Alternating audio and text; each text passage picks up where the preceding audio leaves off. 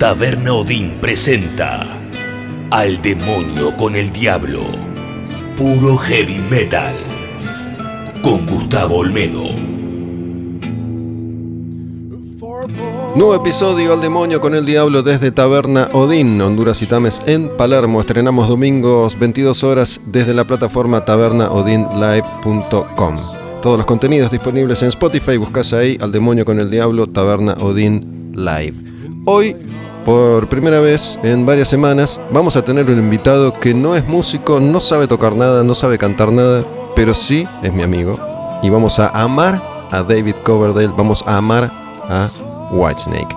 Seguimos adelante con eh, las canciones, los discos, los artistas del año 1993 y después cerrando este capítulo, nuevas bandas de heavy metal argentino. Tu nombre es tu reino. Será.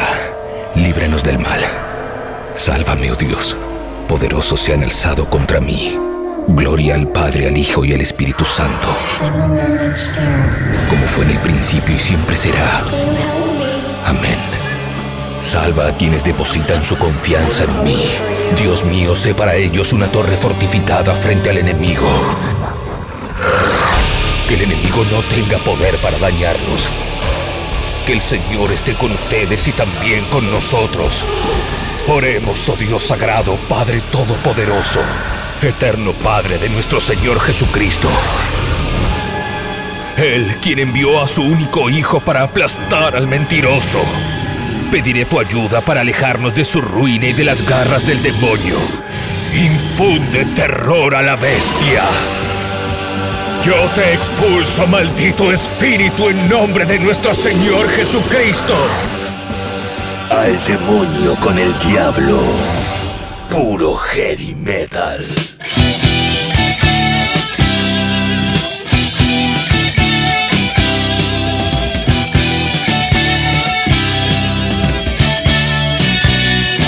Vos que te haces el que me conoces tanto, me acabo de dar cuenta en estos últimos días que si bien no es una novedad esto de invitar a gente que conozco, últimamente he grabado muchos capítulos de Al Demonio con el Diablo o de Quemar un Patrullero, el otro podcast que hago con amigos. Pollo Cerviño, Diego Panza Miller, Fernando Kuyumchoglu. Hoy está conmigo en este episodio de Al Demonio con el Diablo, Daniel Guasno Redín. ¿Qué haces, señor? ¿Cómo andás? ¿Todo bien? ¿Y vos? ¿Todo tranquilo? Sí. Con ganas de, de amar. Con ganas de amar. Bueno, Siempre. eh, confieso que lo he pensado en estos meses, la idea de, de invitarte a grabar algo. El otro día alguien en Instagram me dijo, che, ¿por qué no lo invitas a Wasno para hablar de Whitesnake? Y dije, bueno, llegó, llegó ese momento. Y en este, en este podcast en particular vengo muy anclado desde siempre, lo repito porque sigue siendo así, particularmente en la década del 80. No es lo único, pero sí gran parte del contenido que vengo grabando está ahí, plantado en esa década, que es la década que nos forma a nosotros dos, Los por lo menos 80. en, en esta etapa, digo, el heavy metal, el hard rock, casi que se inventa o se perfecciona, toma forma definitiva en los años 80. Y mm, bueno, vos sos un enorme fan de Whitesnake, te viniste, te viniste con una remera de Whitesnake. La de Forevermore, de la gira. A Wasno, Dani, lo conozco de Rock and Pop. Eras operador ahí. ¿Apagar la tele fue lo primero que hicimos? ¿O antes compartimos... eh, Ah, eh, no, no, apagar la tele. Arranqué haciendo suplencias de Saybook cuando se tomaba los días. Me generaron una presión infernal porque no era un programa fácil. Y bueno, después Saybookito se fue y quedé ahí, en ese turno. 21 a 23. Wasno, Wasno es operador de radio, el operador de, de apagar la tele. Yo ya no me acuerdo bien los, los tiempos. Creo que arrancó Cristian Raimundi. Después estuvo Saybook, Adrián Montesanto. Y después viniste vos. Sí. y ahí trabajamos unos cuantos años. Trabajar en Rock and Pop tenía eso, ¿no? Los operadores siempre históricamente fueron parte de los programas, por eso la radio tenía una política que creo yo no se replicaba en ninguna otra radio y es la de el conductor si puede elige quién va a operar. No se cumplían los turnos de horas del todo, a veces sí, a veces no, capaz que estabas más horas, menos horas, pero no digo que haya sido mi caso, pero Mario, Pergolini o Juan Di Natale, que tenían más poder, Sí, o la negra. o la negra, podían decidir que el operador iba a estar solo con ellos. Si tenías un cambio de horario era porque ellos también se Claro, movían. porque ellos se movían. Sí. Pero además los operadores formaban parte de los equipos de laburo, participaban mucho al aire y en tu caso eso sucedía muchísimo. Teníamos hemos- un micrófono que si teníamos Claro. algo para decir, nos daban la chance de tirarlo. No digas una boludez porque te sepultabas. Había que aprovecharla. eh, Lo divertido o no, lo, lo pintoresco de eso es que cualquier tipo de avance en cualquier tipo de circunstancia siempre dependía de Pergolini. El micrófono al operador, porque el operador habitualmente hablaba por el talkback, que es un botón que está en la consola que no tiene la calidad de audio de un micrófono. Entonces un día Mario dijo, no, pongan un micrófono. Si toda la radio pedía un micrófono, no había micrófono. Si Mario pedía micrófono, Perfecto. había micrófono y bueno, después quedaba para el resto de los, de los programas. Y así sucedió con muchas cuestiones.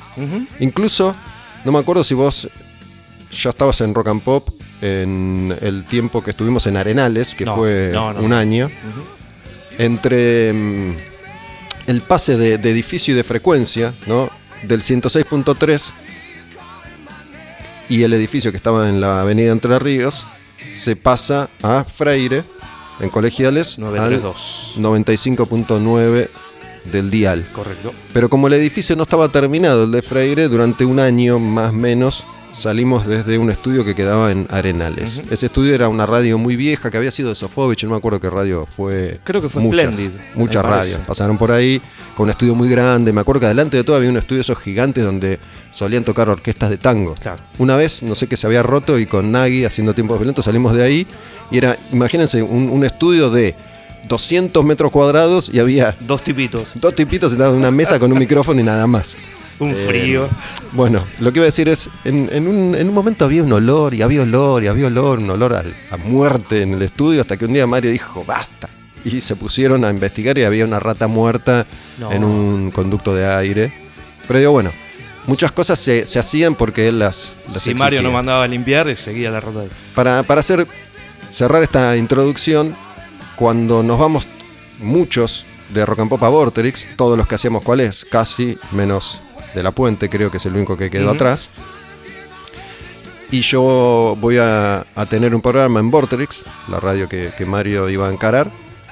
Estábamos armando equipo y en un momento se me ocurrió que podía invitarte a vos, pero ya no como operador, sino para sentarte en la mesa. Recuerdo Como- el momento y el lugar en donde me lo ofreciste. En mi casa fue, ¿no? Por supuesto, un domingo a la tarde. Te invité a casa, yo en ese momento vivía en, en Benavides, Sí. te viniste a casa y ahí te hice, te hice esa oferta a raíz de este intercambio que habíamos sostenido a lo largo de los años en, en Apaga la Tele. Y por mi culpa renunciaste después de una antigüedad de cuánto tiempo? Renuncié a las dos radios. Yo era un operador que en ese momento, eh, para lo que es que tenés el fin de semana casi siempre ocupado, era de una elite, porque trabajaba en pop de 12 a 18 y and pop de 19 a 0.30. Tenías mucho laburo y en radios buenas. De lunes a viernes, claro. Y el viernes me iba a las 0, ese día salía a las 0 del sábado y tenía sábado y domingo libre. Ok, el lunes salías a las 11 menos cuarto de la mañana de tu casa y volvías el martes a la una y media de la mañana. Una locura Claro. absoluta y quemadísimo. Pero usted me sacó de ese túnel. Que durante un tiempo fue liberador, ¿no? Porque pasaste, pasaste a trabajar eh, muchas menos horas. Supongo yo que por, por, por mejor guita o no, no me acuerdo no, en ese eh, momento. había arreglado por la misma guita. Bueno, la guita, misma- porque ta- pero yo laburaba 12 horas por día, pasé a laburar 4. Claro. Y eh, nada, era una risa. En- Después, en bueno, eh, para mí al menos, Vorterix, siendo un lugar feliz, duró dos años. Yo después volví a Rock and Pop y entiendo que ahí también empieza lentamente a resquebrajarse todo. Sí. ¿no? Duró Un par de años Ponele, eso fue 2012-2013, hicimos Vorterix juntos. 14, vos ya te fuiste. Y el 14 más o menos se bancó y el 15 ya veías que se bueno, toda, toda esa debacle que tiene que ver con los cambios de tecnología, de paradigma, de, de usos y costumbres, de consumo, de economía, de política, de corrupción, todo eso fue resquebrajando un poco ese mundo que había sido el nuestro. Bueno, esa es la introducción, así nos conocimos. em, y, y acá estoy. Tenés ese tatuaje que dice Whitesnake, el logo de la banda, en tu antebrazo, que te lo hiciste en vivo en Vorterix, No. ¿o no? Este, este, no, el de Vortex fue Europe, El de Europe. una tarde. ¿Pero son los dos tatuajes de la misma, del mismo tatuador? No, ¿o no? el de Whitesnake vinieron los chicos de Mandinga Tatú al programa que hacíamos con Dani Jiménez, último Bondi. Ah, A la, cuando terminaba de apagar la tele, venía Dani en Rock and Pop este. en Rock and Pop. Ah, ok. Último Bondi, vinieron una noche lo de Mandinga Tatú y me lo hice, mi primer tatuaje, y para mí era gigante. Y no me voy a olvidar nunca que Lizardo Álvarez, otro, otro gran loco de apagar la tele, cuando lo vio me dijo, quedó buenísimo, pero tenía que ser más grande. Y yo decía, ¿qué dice este loco? Si está genial. Error, señor, tenía razón Lizardo. Tendría que haber sido un poquito más Debería grande. tener, sí, sí. Bueno, Lizard eh, fue compañero nuestro en, en Apagar la Tele, es quien hacía las voces de, de Ricardo, Sí. sobre todo, Ricardo Iorio, de Lemmy, de Motorhead, de Charlie García, es músico, tocó en Totus Tos, en Demente, toca con O'Connor cuando O'Connor toca. Gran y mm, está Gieco tocando... Con Gieco hicieron durante mucho tiempo, fueron la banda de, de Demente, fue la banda de León Gieco. Ahí está. Ahí tocó con Gieco, tocó con Cristian Castro Me pongo Mucho de tiempo. pie, señor, nombró a Cristian Castro. y toca con Axel ahora. ¿Te puedo interrumpir un segundo? Sí. Hacemos un programa de Cristian Castro ahora en Wayne. Listo. Tiremos todo. Eh, bueno, así nos conocimos y, y esta es la historia. Yo, mira, a mí me gusta esto de compartir recuerdos porque yo hubiera jurado A ver. que ese tatuaje te lo habías hecho en Vortex, el de Whitesnake, No. gracias a nosotros. Fue el de Europe. El yo de Europe. de Europe me acordaba. Que no me acuerdo cómo se llamaba el tatuador, pero que era grosso. Que había, contaba que había tatuado a Maxi López, a Wanda Nara en su momento, qué sé yo. Y vino y lo hizo al aire, ¿puede al ser? aire, al aire me, me hacía sufrir porque cuando lo hacía durante los cortes, cuando Mm. íbamos al aire, vos decías no porque hace mucho ruido. Y hace ruido. No hacía ruido. Y cada vez que volvías al tatuaje te dolía como la puta madre. Pero bueno, y recuerdo que el chabón me dijo, nunca tatué a nadie con algo de Europe. Bueno, señor, Fuiste el primero. ahí está. Bueno, esas cosas que también pasaban, ¿no? Las- los beneficios de, de estar en Sí. esas radios, que uno con- conseguía muchas cosas eh, de canje, de invitación. No solo ir a ver conciertos, sino que a veces conseguías que te tatúen, que te den ropa, remeras, comida, ¿no? ¿Cómo comíamos? Comíamos mucho, comíamos mucho. Las remeritas, las remeritas Las, remeras y todas esas cuestiones. Yo que siempre he sido flaco, siempre, siempre, en la, en la etapa de Vortex es cuando más pesé. Sí, no me acuerdo. Si comíamos medialunas y masas, dulces y sándwiches todos los fucking días. ¿Pero cuánto habías engordado? ¿500 gramos? No, Ah. ponele que subí 3 kilos, para mí era Mm, bastante. No sé, ¿sí? Sí, yo peso, habitualmente estoy entre 70, 72, ahí llegué a pesar 78 kilos. ¿En serio? Sí. Ah, un montón. Em, pero bueno, toda esta introducción para hablar de, de Whitesnake, que es... eh, a ver si mi recuerdo falla acá también. Diga. ¿Wasno te ponemos en rock and pop o no? No, no. O ya te decían Wasno. Claro, me decían Guasno eh, en el cole porque había papás de algunos amigos que no les salía Whitesnake. Entonces se fue medio derivando. Guasno ya estaba. Un día vos me sacaste al aire en apagar la tele, al principio de todo. Me presentaste, qué sé yo, y me, me preguntaste, ¿tenés algún apodo? Y te conté esto, y ahí empezó el- también el Guasno, Guasno, Guasno, y quedó. Ah, lo empezamos a usar en Sí, rock sí, and sí, pop. masivamente Por fui eso, Guasno por eso. en. Bueno, el Wasno es una deformación de Whitesnake. Absolutamente. A esta banda le debo mi apodo. Le debes, le debes un montón, le debemos un montón. Imagínese. Y mm, a mí siempre me, me gustó Whitesnake. Hemos compartido mucha música juntos, hemos Ujú. ido a conciertos juntos. Hoy pensaba- sí, mm, sí logré, en, en un momento en el que yo empiezo a investigar cierta música en la que no había profundizado, encontré en vos un, un socio, porque no era fácil encontrar gente que dijera, vamos a ver a Journey, vamos. Sí. Escuchamos Foreigner, dale, ¿no? Estar en rock and pop y decir, ¿te gusta Journey? Era como... No daba. Como que no daba. Y a mí en un momento me empieza a gustar mucho ese hard rock bien melódico y fuimos a ver a Alan Parsons, ¿viniste? Fuimos a ver a Alan Parsons, a A Journey Yes. en el Luna, a Yes. Yes estábamos en segunda o tercera fila. Sí. Eh, a Rush. Gran con- el único concierto de Rush en la Argentina. Exacto. Sí, señor. Compartimos muchos Jeva. shows de, de- de ese tipo de bandas que por ahí no le gustaban a todo el mundo. El día de Rush que comimos doble hamburguesa. por no haber presentado los tickets. Sí, te daban, era, era en Jeva. Ahí se hicieron varios conciertos ahí que pasaba el tren por Sí, detrás. claro. Por ahí estabas viendo a Rush y pasaba el tren por arriba, por, por detrás. Impresionante. Comprabas una hamburguesa y te daban dos tickets. Cuando pedimos la hamburguesa no nos pidieron el ticket. ¿Y qué Habíamos hicimos? fumado marihuana, hay que decirlo. Usted. Y teníamos hambre. Entonces eh, volvimos a usar los mismos tickets para comer otra hamburguesa. Dos por uno. un dos por uno. Eh, Este, sí, ¿qué más? Scorpions. estuvo Vimos cuando fue la gira teórica de despedida de Scorpions en el Luna. En el Luna Park. Bueno, muchos Eh, conciertos. sí, muchos sí, conciertos, una linda pero etapa.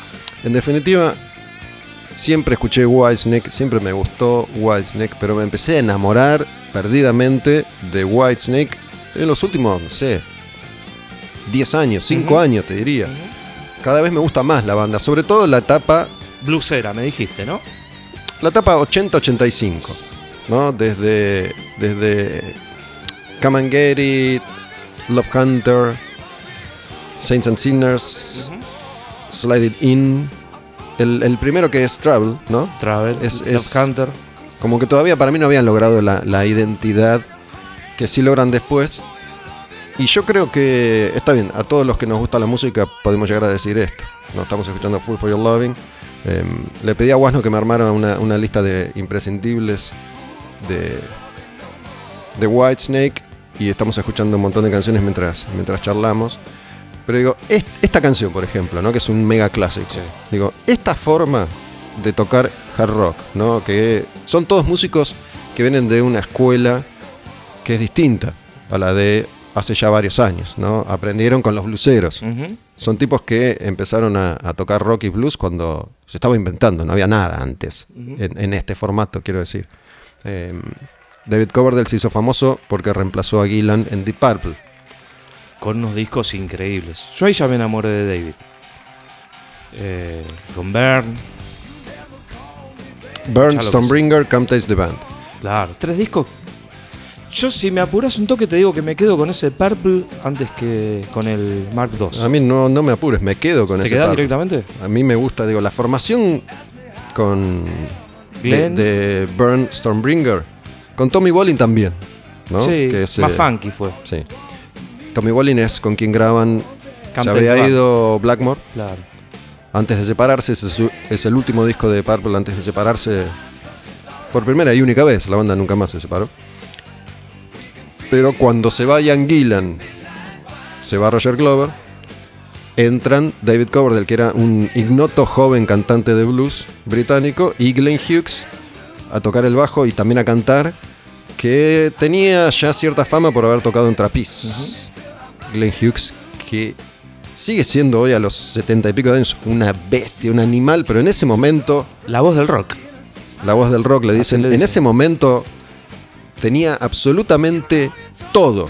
No solo tocaba el bajo y cantaba como una bestia, sino que tenía más onda, ¿no? Pelo larguísimo. Sí, una bestia. En los 70, ¿no? Pleno, pleno desarrollo de, de ese tipo de bandas monstruos, ¿no? Zeppelin, Purple, Sabbath.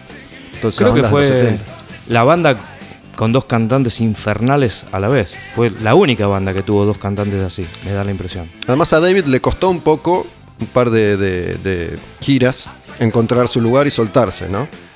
Porque de hecho si vos escuchás las grabaciones, el que más habla es eh, Glenn Hughes. Sí, sí, sí. Y cuando cantas como que tapa todo, ¿viste? Me parece que David después empieza a alargar la voz y a encontrar su, su espacio. Eh, leía cosas de que cuando llegó David eh, a audicionar, eh, llegó gordo, con anteojos, unos bigotes horribles, y lo vieron y dijeron, eso es un desastre. Sí, Y había mandado un demo que era malísimo, Ah, ¿sí? que en una sola parte del demo brilló. Y Pace, Ian Pace, el baterista, fue el que dijo, ojo, Ojo. con este pibe. Tenía 22, 23 años. Sí. Vendía pantalones. O sea, pongámonos en esa. Un chabón vendiendo pantalones en 11, con 22 años, manda un demo a, a un lugar, no se sabía que era Deep Purple la banda, y te llaman. Por eso, de ahí O sea, pasa a cantar en Deep Purple, cuando Claro. Deep Purple era una de las dos bandas de rock más grandes del mundo. Estás loco. ¿no? Venían de Machine Head, de In Rock, de los discos clásicos con, con Gillan. Claro. Y lo ponen ahí. Glenn Hughes ya tenía mucha experiencia, por eso brilla el toque. Sí, sí, sí. sí. A Coverdale le toma un, Un tiempito. Un tiempito. Y a mí me parece que en definitiva logra brillar en Whitesnake, ¿no? Es posible. Digo, en todo su esplendor. Porque ya. Vos ves, yo me acuerdo de, de ver los videos en, en la tele cuando era chico, ¿no? Las, las canciones que pasaban en Here I Go Again, Food for Your Loving, los clásicos de, de esos primeros 80. Y vos lo veías. Casi todos los videos eran en vivo. Se Ujú. hacían. Esos videos clásicos son en el Hammersmith Odeon de, de De Londres, Londres. donde Gra- Grabaron Ain't No Love in the Heart of the City. Live in the Heart of the City, ¿no? Se llama En el 78 y en el 80. disco en vivo ese. Claro. Y el tipo ya ahí desarrolla todos sus movimientos sensuales, sexys, empieza a revolear el pie de micrófono, se lo pasa por abajo de las piernas, Tocarte los pezones. sacude la melena esa que tenía un pelo increíble. Y ahí ya era todo un, un símbolo sexual, además Sí, de un sí. gran, gran cantante, ¿no? Como, como se echaba hacia atrás, ya la tenía recontra calculada, la tenía reaprendida. Em, con, con Purple no, no, no tenía todo ese No, paso para. Además estaba Blackmore, ¿no? Es lo que te iba a decir, Richie, que yo creo que hacías algunas te miraba. Las miradas de Blackmore eran fulminantes, directamente. Da miedo, daba miedo en esa época. Pero a Glenn Hughes parece que le chupa un huevo porque estaba más lejos, Glenn estaba en la otra punta. Estaba en la otra punta, sí, sí. Estaba Cover en el medio. Claro. Creo que a su derecha Glenn Hughes y a su izquierda Richie Blackmore. Exactamente. Pero estaba, estaba Glenn Hughes, ¿no? Y, y usaban todos esos trajes de la época, ¿no? Los, los pantalones Elefante. Oxford o trajes de, de colores, como tenía Jimmy Page, ese, ese traje con la serpiente que le recorría las piernas, Sí, con las botas de plataforma. Y melenas, pero con cortes que no estaban. No eran melenas muy cuidadas. Era medio, medio como salvaje, ¿no? Sí, como pelos medio secos, no, no tenían mucha crema enjuague ni, ni mantenimiento. Eran raros, había mucho pelo, entonces esa era una sí. ventaja. Ojo que Glenn Hughes la- todavía tiene pelo. Tiene se dejó las lanas de vuelta se dejó el pelo largo ¿sí? y tiene 70 eh, Sí. y es 2, 3. odiable, es odiable. Realmente. Una voz hermosa. Aparte, es, es de los pocos cantantes de, de esa generación que sostiene su nivel vocal. Impecable. ¿no? David lo tuvo que ir acomodando con el tiempo. Sí. Pero en esta época es fabuloso. Y lo que iba a decir es. Yo creo que no hay. No ha habido otra banda que combinara. Esta canción es una de nuestras favoritas, ¿no? Me enteré hace poco, Don't Break My Para mí es la, es la canción de Whitesnake. No me rompas el corazón otra vez. Por eso no me enamoro más. Hermosa. Creo que en algún momento Coverdale le había dicho que era la canción que más le gustaba tocar en vivo. Después la dejó de hacer. Pero leí eso ha- hace muchos años. Para mí Coverdale tiene algo que tienen no todos los músicos estrella tienen eso y es no tenerle miedo a la competencia, sino todo lo contrario. Digo, Ozzy también se han caracterizado por tener monstruos al lado, elegir siempre a la mejor figura posible, no a alguien que por ahí no te va a opacar demasiado. No era inseguro. No era inseguro. Digo, si Whitesnake es una de las bandas por la que han pasado la mayor cantidad de integrantes a lo largo de su historia, Más de 40. Yo me acuerdo que hace, hace muchos años, en, en cuál es, en este segmento que yo tenía, había hecho un informe y Whitesnake, Sabbath eran las dos bandas que habían tenido mayor cantidad de integrantes a lo largo de sus historias, que fueron cambiando. Sí, te Pero perdés. siempre, siempre tiene unos monstruos, hasta el día de hoy tiene una rebanda, David. Con una chica incorporada para Ahora la gira es que empieza. Una bajista que es divina. Tania O- Sí, creo sí, que es. divina. Pero bueno, Muy linda. Haciendo un, un- un rápido repaso, en un momento cuando se separa Purple, John Lord y Ian Pace tocan en, en Whitesnake. Sí, aparecen después de Snakebite y. Después de los dos discos que él hizo medio como. Sí, medio solo, Mm, Sí, medio. Sí, exactamente. Northwind, que es un discazo Es un discazo. infernal. que son como solistas de, de David. De David, claro. y Aparece después se van porque regresa Purple. Se Sí. van de la banda porque regresa Purple, regresan con Perfect Strangers. Y entran Cozy Powell y Neil Murray, que son dos animales. No sé. no sé con quién quedarme. Es difícil. Mi formación favorita es la de esa época. ¿no? Es eh, David Coverdale en voz, obviamente. Cozy Powell, baterista. Neil Murray, bajo. Tocaron en Rainbow, en Sabbath, Sí. además. Bernie Martin, Mickey Moody en guitarras. Dos tipos con imagen Que tiraban para atrás la, la- complicada. la imagen de la banda. complicada, sí. No tenían onda. Mel Galley tampoco, que entró después. Mel Galley tampoco. El que tuvo onda fue John Sykes. Buf. Que- El tipo más lindo que vi en mi vida. Sí, que era hermoso. Hermoso, pelo rubio, larguísimo, ojos claros, tocaba la guitarra y, y es el que compone con David Coverdale la mayor cantidad de canciones de Slide It In y de 1987. Exactamente. Son dos etapas diferentes. ¿no? Pero bueno, mi favorita es Mickey Moody y Bernie Martin, porque tienen esa, esa escuela blusera pero jarroqueada. ¿no? Slide It In es el cierre de esa etapa, después entran en una nueva. Pero tienen ese blues inglés, ¿no? A lo, a lo Purple Zeppelin, Bad Company, sobre todo. Claro. ¿no? Claro. Que tienen un estilo, free, tienen un estilo de tocar ese, ese rock. No hay, no hay bandas americanas ¿Que hagan eso? que hagan eso de esa forma. De Sí. esa forma. Puede ser. ¿no? Para mí la banda que más se acerca a, a Whitesnake eh, por momentos es Bad Company. En, ese estilo, viste, Y Paul Rogers era una bestia también. Paul Rogers, que es quien, quien cantó en Queen en el primer regreso de Queen. Sí. No estuvo mal ese disco igual. No, no estuvo mal. Lo vi en Eh, Vélez. Estuvo bastante Yo bien. no lo vi, yo lo vi con Adam Lambert. Uy, fui también. Ahí en Jeva también. Impresionante. Estuvo lindo, estuvo lindo. La última vez que vinieron. Pero 2015 es eso. Paul Rogers, también una leyenda de, de- de la música. Bueno, decían que cuando Gillan se iba de Purple lo habían como tentado a Paul Rogers también, cuando estaban buscando. Como que no se quiso ir porque Bad Company recién arrancaba y bla bla. Y bueno, Bad Company la pegó al toque. Bad Company creo que fue la primera banda que contrata Zeppelin para su sello, Swanson. Y sacan ese primer disco que tiene, tiene un montón de clásicos que, que explota. La banda estaba muy, muy, en un muy buen, buen Momento. momento. Pero bueno, para, para detenernos en esta especie de recorrido cronológico, te quiero mostrar yo esta canción. Que vos no la elegiste, me parece. No, Es- yo elegí 20 como. Uf, Esta es Wine, Women and Song, lo que hace John Lord acá no tiene nombre. que está en Camanguerit, 1981. Creo que hoy se cumple el año aniversario de Come and Get It. ¿De este disco? Sí, justamente. Son 41. Porque estuve tratando de hacer mucha memoria y puede ser que me traicione, pero quería acordarme de. El, el primer recuerdo que tengo de haber escuchado Whitesnake en mi vida es esta canción Mira. En el programa de radio Cuero Pesado. ¿Vos escuchaste Cuero Pesado? Programa que iba por AM. Si no me equivoco, a la noche. No, yo creo que era la FM de, de Continental, o puede ser que haya sido AM, ahí ya no me acuerdo bien. Puede ser que haya No sido. me acuerdo el nombre del conductor. Daniel Aguilar. Sí, señor. Claro. Cuero Pesado fue el primer programa de heavy metal de la radio en la historia de la Argentina. Es, es un programa que duró muy poco tiempo, creo que uno o dos años nada más al aire, pero marcó una época, Sí, porque en ese momento era el desierto, no había nada, nada en, en Argentina. Y fue en el año 1983, creo, que, que escuché esta canción. Yo me grababa, tenía unos cassettes y me grababa todos los cassettes con todas las canciones que pasaban en la radio. Y me acuerdo de esta Wine Women and Song.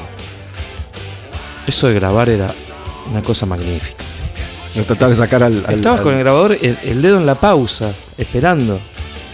Tac, liberabas y que no te lo pisen. Que no te pise el tema, porque a veces el, el- el conductor pisa los temas, entonces vos querías tenerlos sin la voz del, del Claro. conductor y, y tenías que frenar ahí, rebobinar rápido para encadenar lo mejor posible las, las canciones. Yo tenía, tenía unos cassettes, mi viejo laburaba en Kodak, laburó muchos años en Kodak, y en mi casa había unos cassettes de 120 minutos de Kodak, cassettes marca Kodak. Y la cinta era tan larga que Se perdía. se cortaba o Claro. perdía calidad.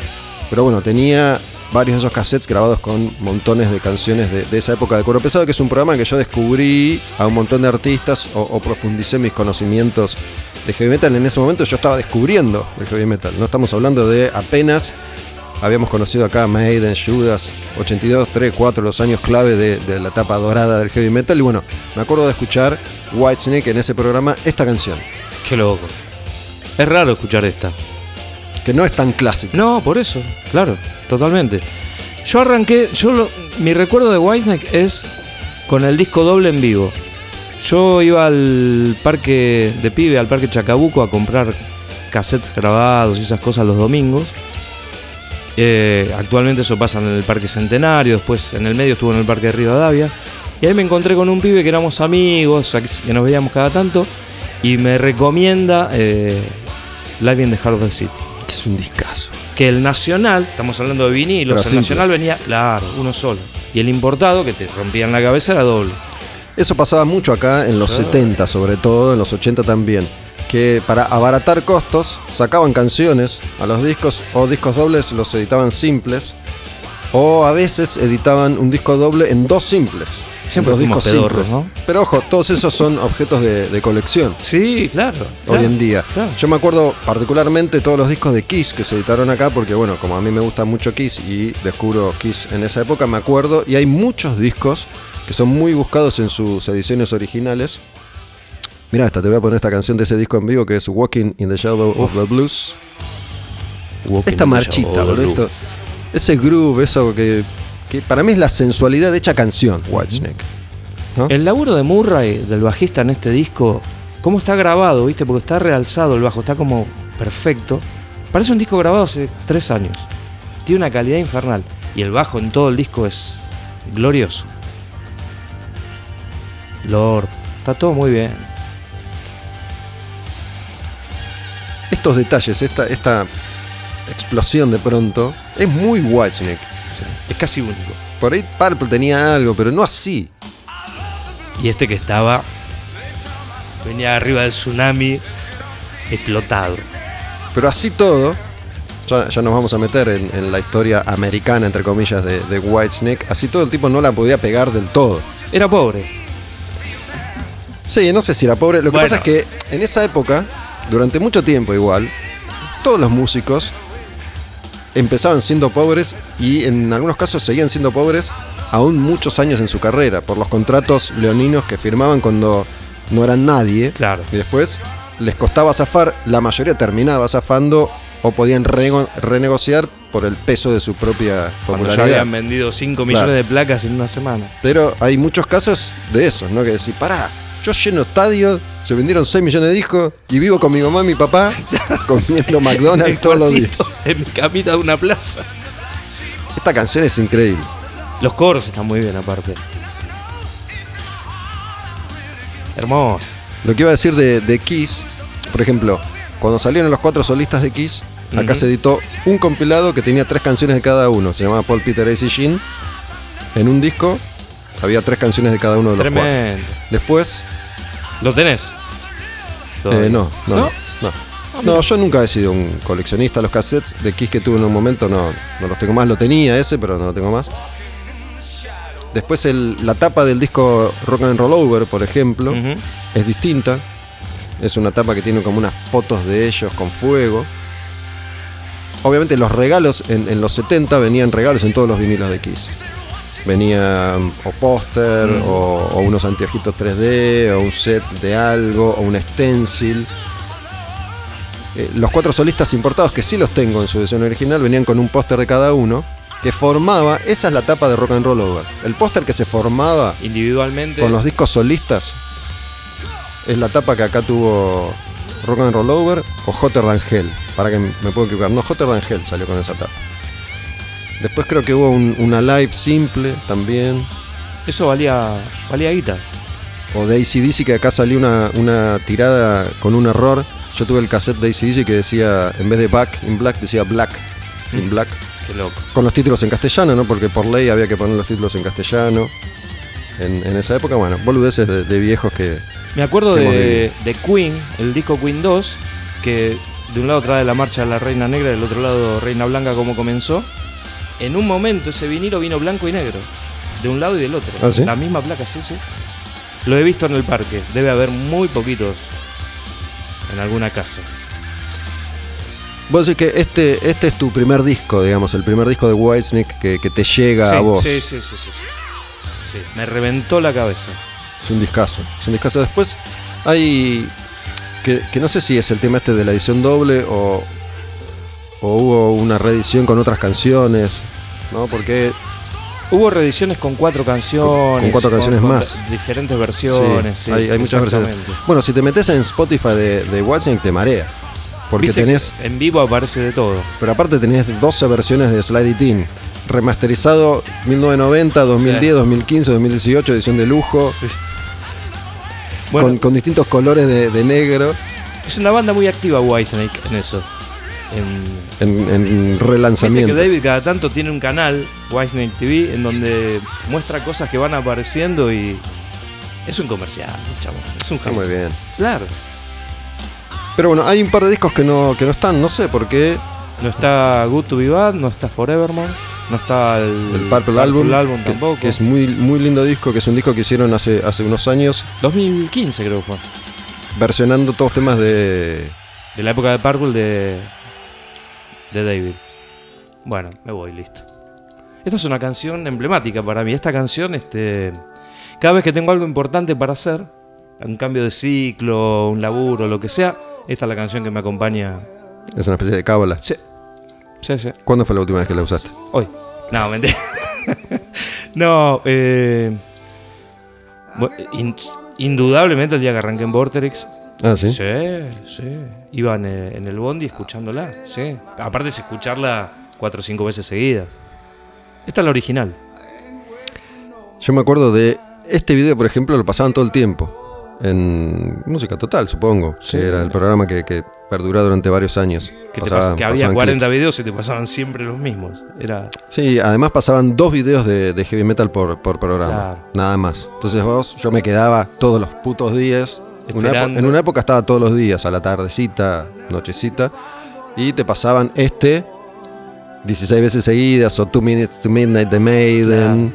Y Eran cada repetidos. tanto metían algo, viste, nuevo, pero solían rotar mucho los videos, que yo supongo que eso habrá tenido que ver, supongo, con acuerdos de compañía, por eso después lo, lo- lo entendí, lo aprendí en, en Rock iban largando en cuentagotas.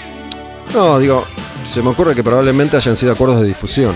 ¿No? Claro, sí, sí, por eso. Claro. Digo, en, en Rock and Pop, por ejemplo, vos tenías una lista de temas que se repetía todos los días. Si bien había mucha libertad en esa radio para que los conductores mecharan con sus propias selecciones musicales, Había disco, eh, temas obligados. que tenías que pasar porque las compañías discográficas pagaban para que las radios difundieran esas canciones. En otras radios esa música no se podía tocar. Había que respetar la lista de temas que, que ya venía prearmada. Volviendo al tema de los operadores, me hace acordar que eh, trabajé con gente grande de aquel momento y me decían que los operadores en los 70, fines de los 60 y 70, hicieron mucha guita porque venían las compañías discográficas a Les darle bomba para- a Camilo Sesto y te doy, no sé, guita, doy 50 lucas. Y era así. Y, se- y estaba permitido, estaba establecido eso. Era como un kiosquito, un kiosquito. Sí, se famoso supone, kiosquito. no sé ahora porque ha cambiado todo, se supone que siempre fue ilegal, entre comillas, pero se hizo siempre igual. Sí. Eh, en Estados Unidos tiene un nombre que es payola, Ujú. que es lo mismo. Es pagarle a una radio, a un conductor, a un productor, a alguien que decide sobre la música de difusión de los programas, a cambio de dinero. Usted era uno de los que tachaba la lista diariamente. Yo tachaba la lista. Yo llegaba, llegábamos todos los días, llegaba la lista, estaba la lista sobre la mesa preparada y tachaba antes lo que no quería que, que pasemos y le pasaba a Guasno la lista de esa y aparte agregaba canciones en el momento Por que yo quería poner, pero decía esto no. Y después siempre las discográficas puteaban porque yo pagué para que pasen la mancha de Rolando 22 veces y la pasaron 17 esta semana. conté.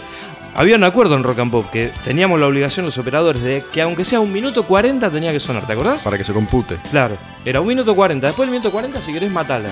Tirá un separador, pegale otra, pisala, haz lo que quieras. Pero 1.40 tiene que sonar. O eso es por, por, por difusión, para que la gente escuche y, y La incorporando. se abs- absorba esa música y también por Sadaik y derechos de autor, supongo yo que tiene que ver con eso. Hoy en día pasa lo mismo con, con las reproducciones digitales. Ujú. Para que se compute en Spotify, hasta donde sé, tienen que sonar por lo menos 60 segundos de cualquier cosa. Ah, mira, no sabía eso. Digo, vos, vos podés hacer un podcast, puede que haya cambiado esto, pero vos podés grabar un podcast de dos horas y si suena 62 segundos, ya Vale. tenés un, un stream. Vale. Mira vos. Lo mismo en una canción. Por eso en un momento se empezaron a hacer canciones más cortas, canciones que arranquen directamente desde el estribillo, ¿no? En este, en el, en el pop, que está como prefabricado para que Tini, ¿no? Así como hoy piensan eh, para artistas como Tini, por ejemplo, algo que se pueda bailar en TikTok. Para que Sí, después millones de niños y niñas Armen sus. armen sus videitos de TikTok con, Con con esa esas música. canciones. Entonces está como muy pensado absolutamente. A Coverdale no le importó eso, porque en Forevermore, por ejemplo, el tema, ese tema dura 7 minutos. Me, cosa que me partió la cabeza, digo. Eso es tener huevos, señor. No me importa. Siempre la canción que a mí me, volvió loco de este disco en vivo, propongo que la escuchemos. Así tomamos un respiro y seguimos escuchando Whitesnake, es Ain't No Love in the Heart of the City. Canción que no es de ellos. Es de Bobby Bland. ¿Te parece? Por supuesto. ¿Estás de acuerdo? Canción donde participa mucho la gente siempre. Esta es la versión en vivo de ese disco, Live in the Heart of the City. Es un temazo. Hermoso. Hermoso. Y después volvemos. Estamos con Daniel Redin, Wasno, amando a Coverdale, amando a Whitesnake. No puedo más. Voy yo abajo, chino. Ain't no love in the heart of the city.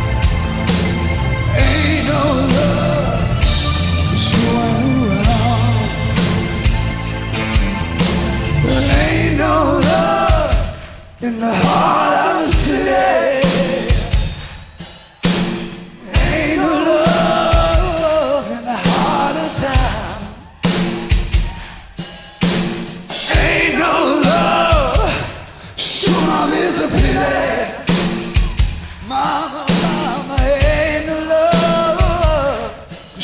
Around. It's your song.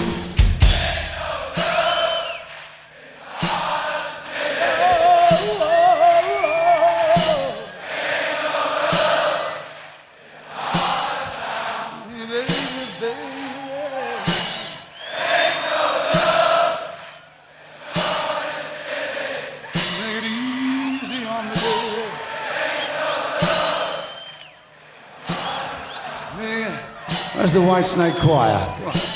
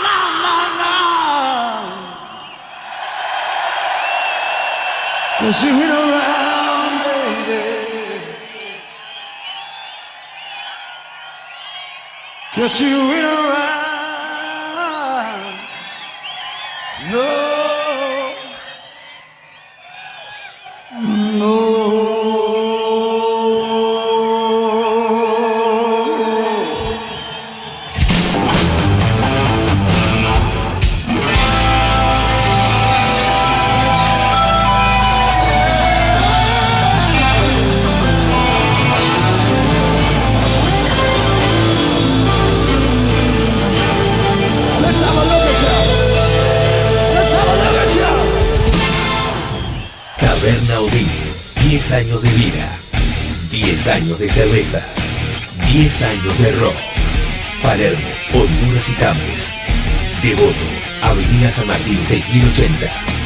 En redes sociales, arroba Taberna Odín, arroba Live, arroba Taberna Odín Club. Escuchábamos recién la versión en vivo de Live in the Heart of the City de ese clásico del blues en la versión de Whitesnake, Ain't No Love in the Heart of the City y esta es otra hermosísima canción, Standing in the Shadow.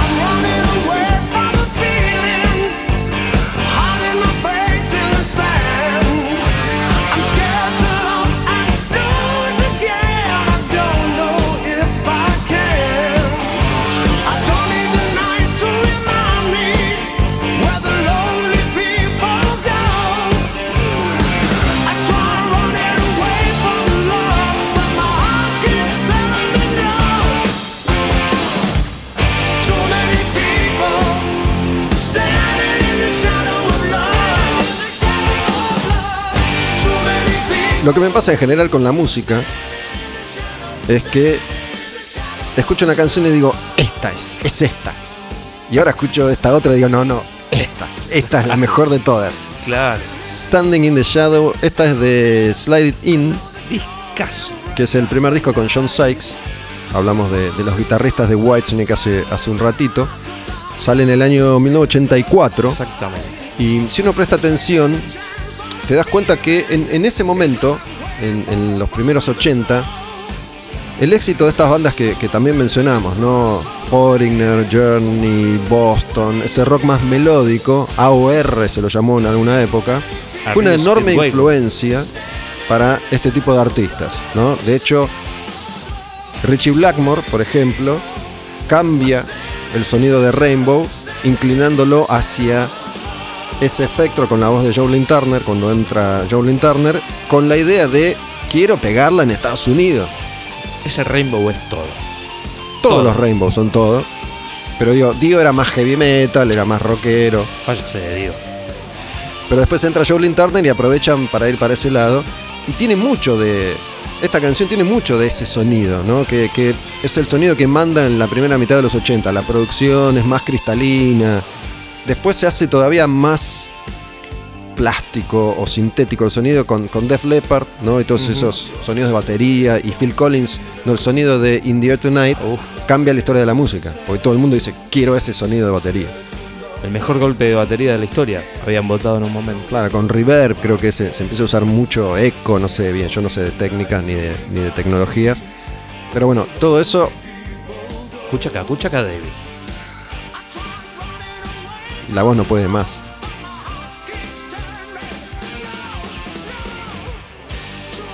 Esos golpes, ¿viste? Cosi Powell. que- Eh, hoy es jueves ya.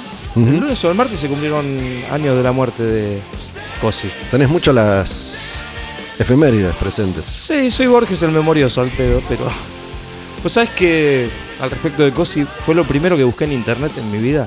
Cosi Powell, Te cuento por qué, muy cortito. A ver. Eh, estaba un sábado trabajando en la FM del Plata y colocaron las computadoras. Vinieron a conectar las computadoras. Y vino un tipo de afuera de la radio, un hombre bastante grande, un cincuentón de aquel momento.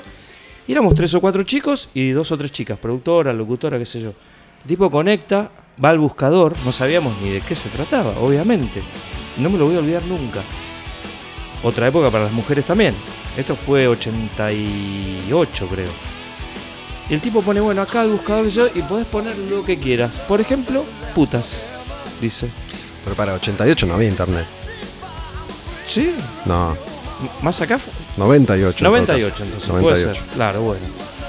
Por ejemplo, putas. Y cliqué así y empiezan a salir minas en bola. Y estaban las chicas ahí mirando y no pasaba nada. Yo creo que lo haces hoy y te, Te cancelan. te comes un juicio, claro. Bueno, miramos, aprendemos un poquito de eso, se va el tipo, me quedo solo en el turno y cuando se van todos, yo había escuchado medio por ahí que había fallecido Cosi en un accidente.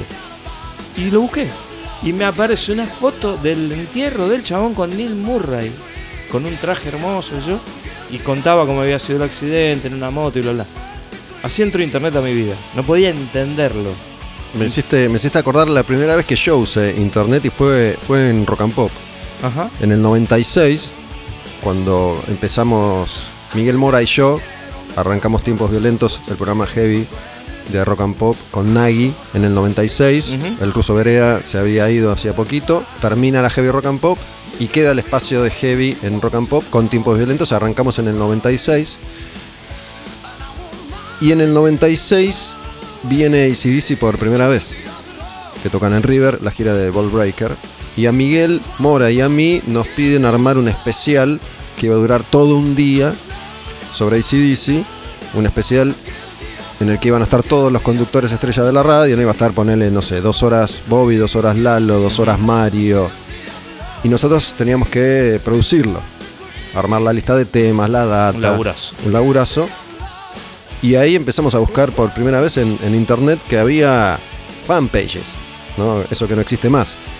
Que eras vos, tenías tu paginita de Whitesnake Subiendo con algo cositas. de data, subiendo cositas, muy, muy primitivo, todo. Pero para la época era Y una ahí locura. encontrabas alguna que otra información que, que por ahí no estaba, ¿no? Y hoy, hoy en día, curiosamente, hay mucha menos información. Si vos querés averiguar, por ejemplo, tenés que buscar mucho, mucho y capaz que no lo encontrás. Digo, la única, la única web de información que hay es Wikipedia. Todas las fanpages y las webpages no tienen más información. Si vos vas a la página de una banda, si tiene una bio que ya no tienen, es una bio muy cortita. Ya no se usa más eso de tener información. Entonces hoy es más difícil acceder a cierto tipo de información que antes porque vos antes te tomabas el laburo de leer revistas, de leer libros si te gustaba, ¿no? Como a mí. Hoy no encontrás información profunda, salvo que sea Lady Gaga, qué sé yo, que Sí, abunda sí, algo- la información. Pero a mí me pasa, si querés buscar información de Thin Lizzy, por ejemplo, no hay lo que tanto. tenías hace 15 años, capaz. O nada. Digo, to- todas esas páginas no existen más. Eh, Qué ahí- raro, ¿eh? Por ahí encontrás. Tal vez encontrás más información en YouTube, pero bueno, tenés que verte un video de una hora para ver si sacás información, es un embol. Este era Guilty of Love también de, de ese disco, son las dos canciones que, que estamos escuchando en, en Al Demonio con el Diablo. Danny Redin, Wasno, invitado hoy especial para amar a Whitesnake. Y. mm, Esta es la época del el Rock in Rio 85. la de Slide It In. Claro, que Sykes toca con una camisita roja y negra, rayitas, y se larga a llover. Ese es el primer Rock in Rio. Claro. que se hace en Brasil, obviamente, y vienen Whitesnake, Maiden, Queen, Queen, Ozzy, Scorpions, claro, Scorpion también. Una locura.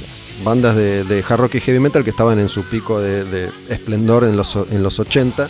Y bueno, yo me acuerdo de John Sykes porque yo terminé la escuela secundaria en el 86 y me quería dejar crecer el pelo. Cuando yo era pendejo se usaba, si tenías onda, tenías que tener pelo largo y por el colegio no me dejaban, entonces yo quería tener pelo largo y veía a John Sykes y yo me moría, digo, quiero tener ese pelo. Tenía- yo tenía rulos y, y él tenía unos rulos pero dorados, viste, y digo, la puta madre. Este, y estaba en Rock in Rio, ahí en, en- en- estallado, Era una cosa estallado de onda. Vos sabés que la primera vez que, que voy a Brasil fue en el 87, había leído en una revista, no me acuerdo si fue en la Metal, una nota Coverdale, y el pibe cuenta que él nunca daba una nota y una sesión de fotos sin lavarse el pelo antes. Y le preguntan, ¿y con qué te lavas? Con Revlon Flex. ¿Quién dice eso? Para Eh, Coverdale. cover de- 87 vamos a Florianópolis y lo primero que hago, en vez de ir a ver una garota, voy a un supermercado que se llama Aldoyas Americanas y veo el Revlon Flex, señor. Y no quedaste igual que David, ¿o sí? En ese momento tenía. Tenías pelo, sí, sí, sí. No, pero. Y me compré, me compré unos cuantos y los traje. ¿Y era bueno? Sí, una locura, una locura. Venía con las letras doradas. Eh, y en ese, ese es el momento en donde más me parecía a David. A David. Esta canción es Still of the Night, que así arranca el disco 1987 o Whitesnake. Yo le digo 1987, ¿vos? Yo también. Bueno, que sale en el 87. Es el último disco con John Sykes, que graba y compone todas las canciones con, con Coverdale, pero después se va de la banda. Se va. Creo que tardaron como dos años en editar este disco porque a Cover le había agarrado una sinusitis bastante grave y estuvo como dos años sin, sin poder laburar. Pero aparte, esta es la época del cambio, ¿no? De, Ya, bisagra en la Estados historia Unidos. de Whitesnake, que es cuando la banda va a Estados Unidos, ¿no? En, en- durante casi todos los años 80, Los Ángeles era el epicentro del rock americano, ¿no? Ahí donde aparecieron Motley, Rat, Quiet Riot, Guns N' Roses, todas las, todas las discográficas tenían sede en Los Ángeles y en Nueva York, pero es la etapa en la que predomina Los Ángeles como gran ciudad rockera del mundo y muchos se van, ¿no? Está lleno de historias de, bueno, Axel es uno, que se va de Indiana, se toma el micrito, el, el tema, el video del tema, nun- nunca me acuerdo si es Welcome to the Jungle, creo que es ese o Paradise City, que él se sube a un micro. Creo que es Paradise. Bueno, Creo. uno de esos dos videos es como un poco él que deja el pueblito y va a buscar fama y fortuna a Los Ángeles, ¿no? Bueno, entonces Es esta etapa. David viaja a Estados Unidos y mm, se cruza con este tipo que fue un hacedor de artistas, un AIR muy muy importante, John Kalotner. Ujú. Laburó con muchos artistas de, de esa época. Y este tipo le dice, David, olvídate. Olvídate, todos estos viejos chotos feos no pueden estar más en tu banda, hay que reconfigurar al grupo. Y ya te das cuenta, el sonido es muy distinto, es un poquito más pesadito, por Sí. ejemplo, en estas canciones Él canta más arriba. canta más arriba y es la época en la que él se tiñe el pelo, los claritos, se empieza a vestir, deja un poco el lado blusero inglés de, de negro riguroso y se pone todos los trapitos de colores.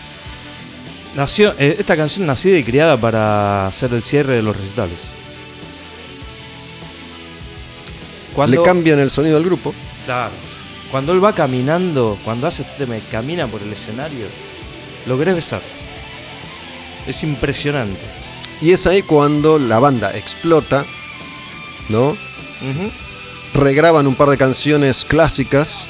Here I Go Again, Here I Go Again es una, Full for Your Loving. Full for Your Loving es otra, pero esa la hicieron en el otro disco, En Sleep. Slip of the Tongue. Y esas canciones pegan muchísimo más que sus versiones originales. ¿no? Hace un rato escuchábamos Here Go Again, la versión original, que yo dije que veía siempre el video, que el video empieza con él solito sentado en una butaca del Hammer, Hammersmith Odeon, con, con esa voz suave, medio baladita que tiene el comienzo, después explota con la banda en vivo. Bueno, acá la regraban y acá es cuando el grupo explota y además todos los viejos quedaron atrás y empieza a ser una mega banda con Vivian Campbell, que venía de Dio, Rudy Sarso, en bajo, que venía de Quiet Riot, Steve Vai. Ah, también. Bueno. Eh, ¿Quién estuvo antes? ¿Steve Vai estuvo primero? Sí. Eh, Vai primero, Vanderbilt. y después Vandenberg. Sí. Y mm, no sé si el baterista es Tommy Aldrich en esa época todavía, Sí. que fue y vino varias veces de. Whitesnake. Actualmente toca sí. Tommy Aldrich en Animal. bestia. Después se va Steve Vai, entra Adrian Vandenberg, que se convierte como en su socio hasta el final de esa era de, de Whitesnake, ¿no? Así como John Sykes fue su socio principal durante un tiempo, Adrian Vandenberg fue durante muchos más años su socio principal. Hacen ese acústico en, en Tokio, los dos juntos, los dos solos. Después de, de este disco, que explota, es el que tiene Is This Love, los videos con Tony Kitaen, que murió hace poquito, Sí, que fue su novia. Sí. ¿no? MTV ahí fue MTV clave, ¿no? era clave. Bueno, la banda explota y por eso los recordamos tanto, no nosotros que somos fans de su música, pero por eso la gente recuerda a Whitesnake hoy en día, por este disco. Después viene Slip of the Tongue, que la rompe pero no tanto. Y después viene Nirvana y los barre a todos. El grunge. Y estas bandas empiezan como a caer. Cuando viene Whitesnake acá en el 95, ¿La primera? Sí. 97. 97 de ese Monsters, cancha de ferro. venía muy de capa caída. Estaba a punto de, de- de separarse la banda. Esa primera visita que viene Cover con el pelo corto por primera vez, era Gustavo Bermúdez. Cuando lo vimos salir, hab- había aparecido en el CD de Clarín con una camisita y cuando vimos la foto dijimos, no es. No Ni me acuerdo de eso. Hace 50 años que te esperamos, negro. Y fue flojito, flojito, en cancha de ferro tocó. Fue flojo. Queen, Ahí fue- Queensrÿche antes y Mega antes también. Explota Megadeth. Sí. ¿no? Era, era, Sí. eh, Megadeth ya eran embajadores argentinos. Exactamente. em, y bueno, fue, fue medio flojón lo de, lo de. Whitesnake, que después medio se termina durante un tiempo. En la página oficial quedó como última último show durante años. Ese. El Ferro Argentina Ferro. Sí, sí. Que es eh, cuando sale el disco Restless Heart. Exact, sí, claro, ¿No? exactamente, exactamente. Y ahí cierra esta etapa, que es como la segunda etapa de Whitesnake. Y unos años más tarde vuelve el actual periodo de Whitesnake. Digo que ya lleva varios discos, muchas formaciones, muchos animales yendo y viniendo de Sí. la banda.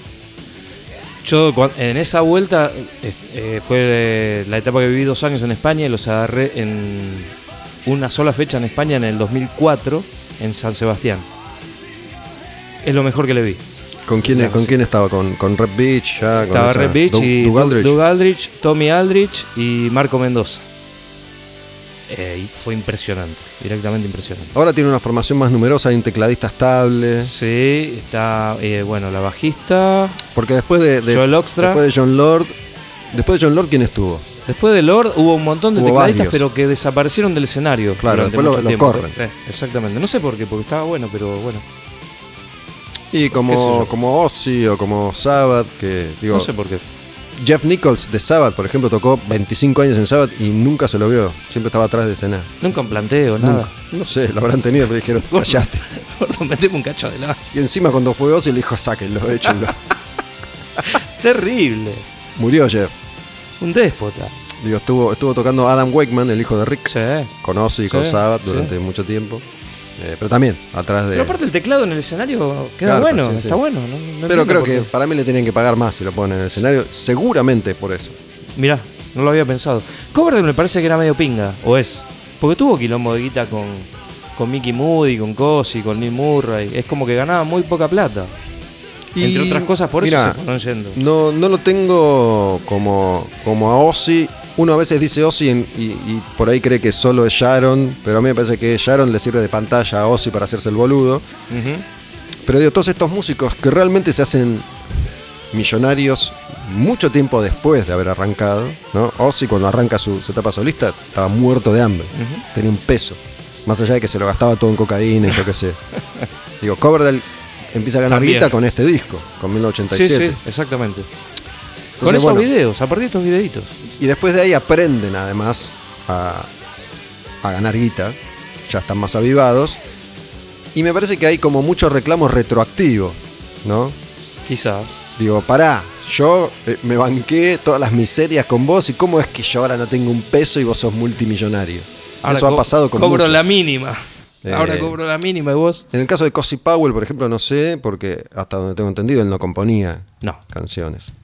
Este, pero sí, por ejemplo, pasó con Ozzy, sobre todo con, con Bob Daisley, que fue bajista de, de la primera formación de Blizzard of Oz, y era, componía todo. Todas las letras eran de él, un montón de música era de él. Ozzy nunca fue un gran compositor de nada, pero lo cagaron con Pero el, cobra Ozzy. Lo cagaron con el contrato, me parece que él arregló estar a sueldo. No, señor. Y después quiso, le hizo juicio un par de veces a Ozzy y perdió siempre. Quiso Claro, como recuperar el, el- el derecho de, de autor y no pudo. Los malos arreglos no se revierten. En ningún ítem A de la vida. a veces, viste, pasa. No sé si Lee Kerslake, el baterista también, que, que había tocado en Uriah Heep, de esa primera etapa de Ozzy, eran como dos veteranos. Lee Kerslake tocaba la batería, Bob Daisley el bajo, Ozzy y Randy Rhodes, que era el, Ujú. el nuevito.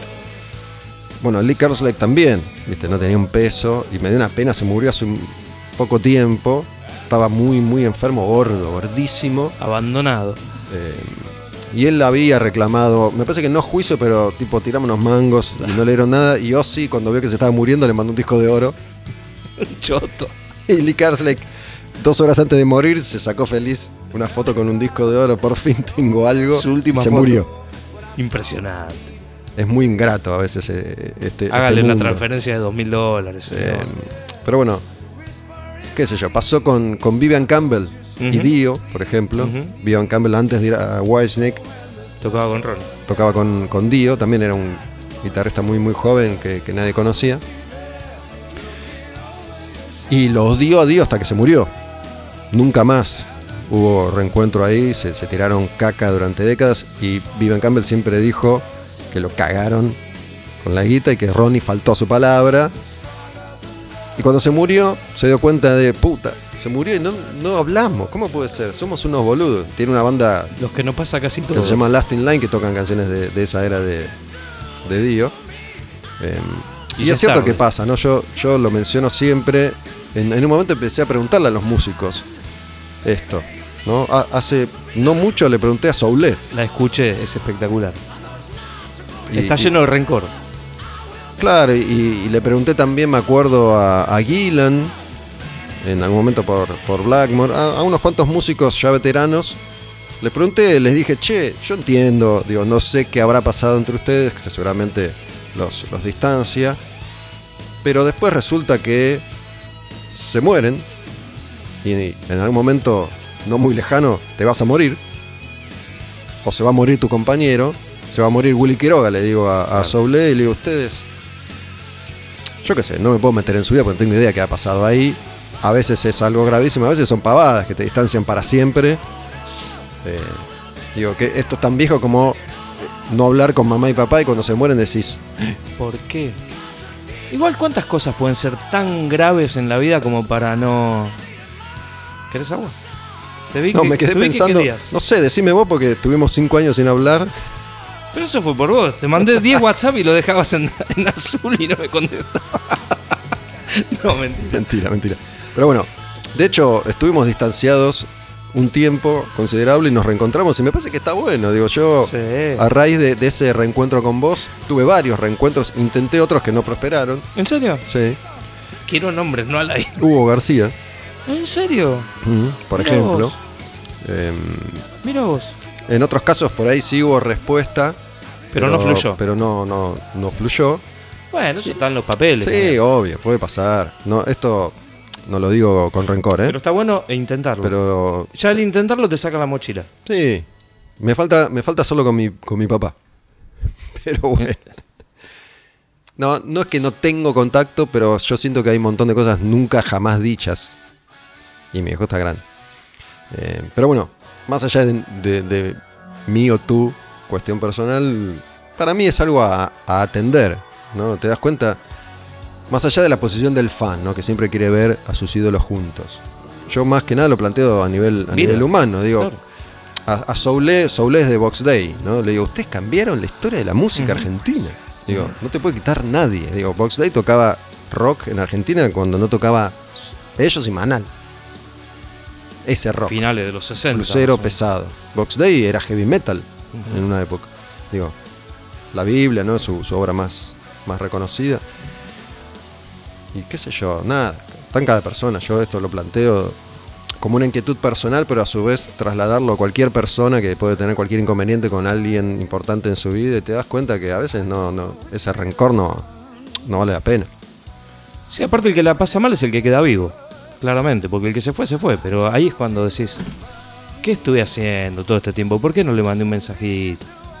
Bueno, lo ¿Por qué pensé no también el año pasado, ¿no? El año pasado murió Pil, Sí. de violadores. Sí. con, con Stuka también, que se, se- Terminaron. se, se descompuso del dolor. Y bueno, ellos tuvieron sus encuentros y desencuentros a lo largo de los años, pero después de, de muchos años de distanciamiento se, se reencontraron para volver a tocar con violadores. No funcionó muy bien ese reencuentro, porque terminaron puteándose otra vez.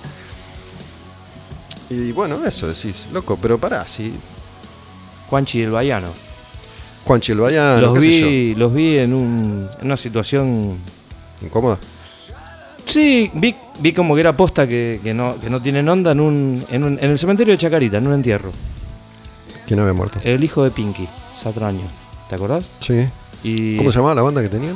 Jo, Era una banda precursores de la, de la electrónica. Exactamente, sí. Sí, había un grupo de fanáticos que iba el, el cochecito con el cajón y iban cantando las canciones. Pero cuando terminó todo, yo, yo estaba ahí por, por el papá de un amigo, justo, dio que en ese mismo momento, y cuando se saludaron al final, fue tipo muy, muy frío, yo, muy ¿viste? mala onda. Andás a ver qué, qué- qué pasó ahí. Yo he hablado muchas veces con, con los pericos y, y se nota ahí. No sé si habrá sido algo muy, muy grave o no lo que pasó.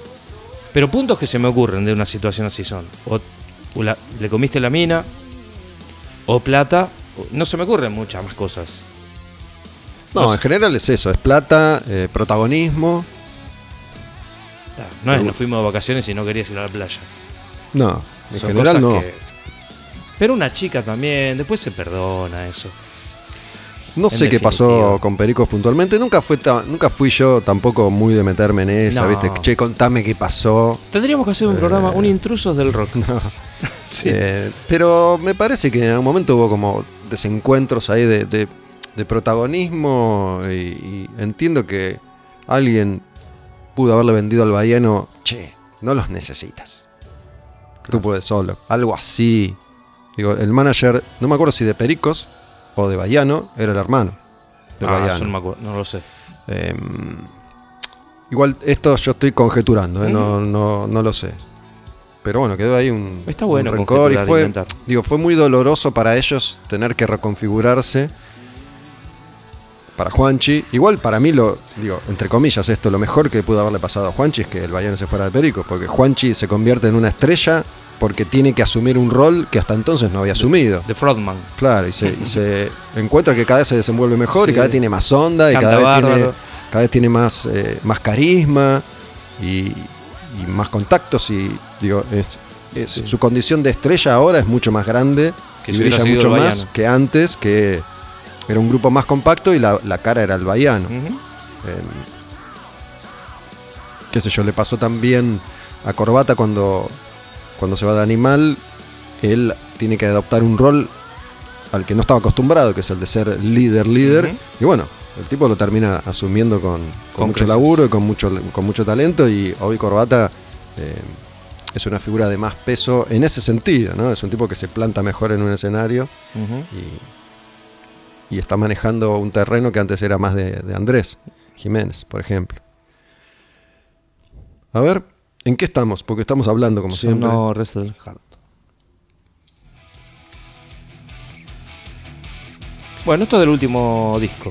La, la tapa a mí, este es eh, Flesh and Blood. Sí. La tapa a mí me gustan, me parece que todos los discos, Good to Be Bad, Forevermore, este, están todos muy buenos.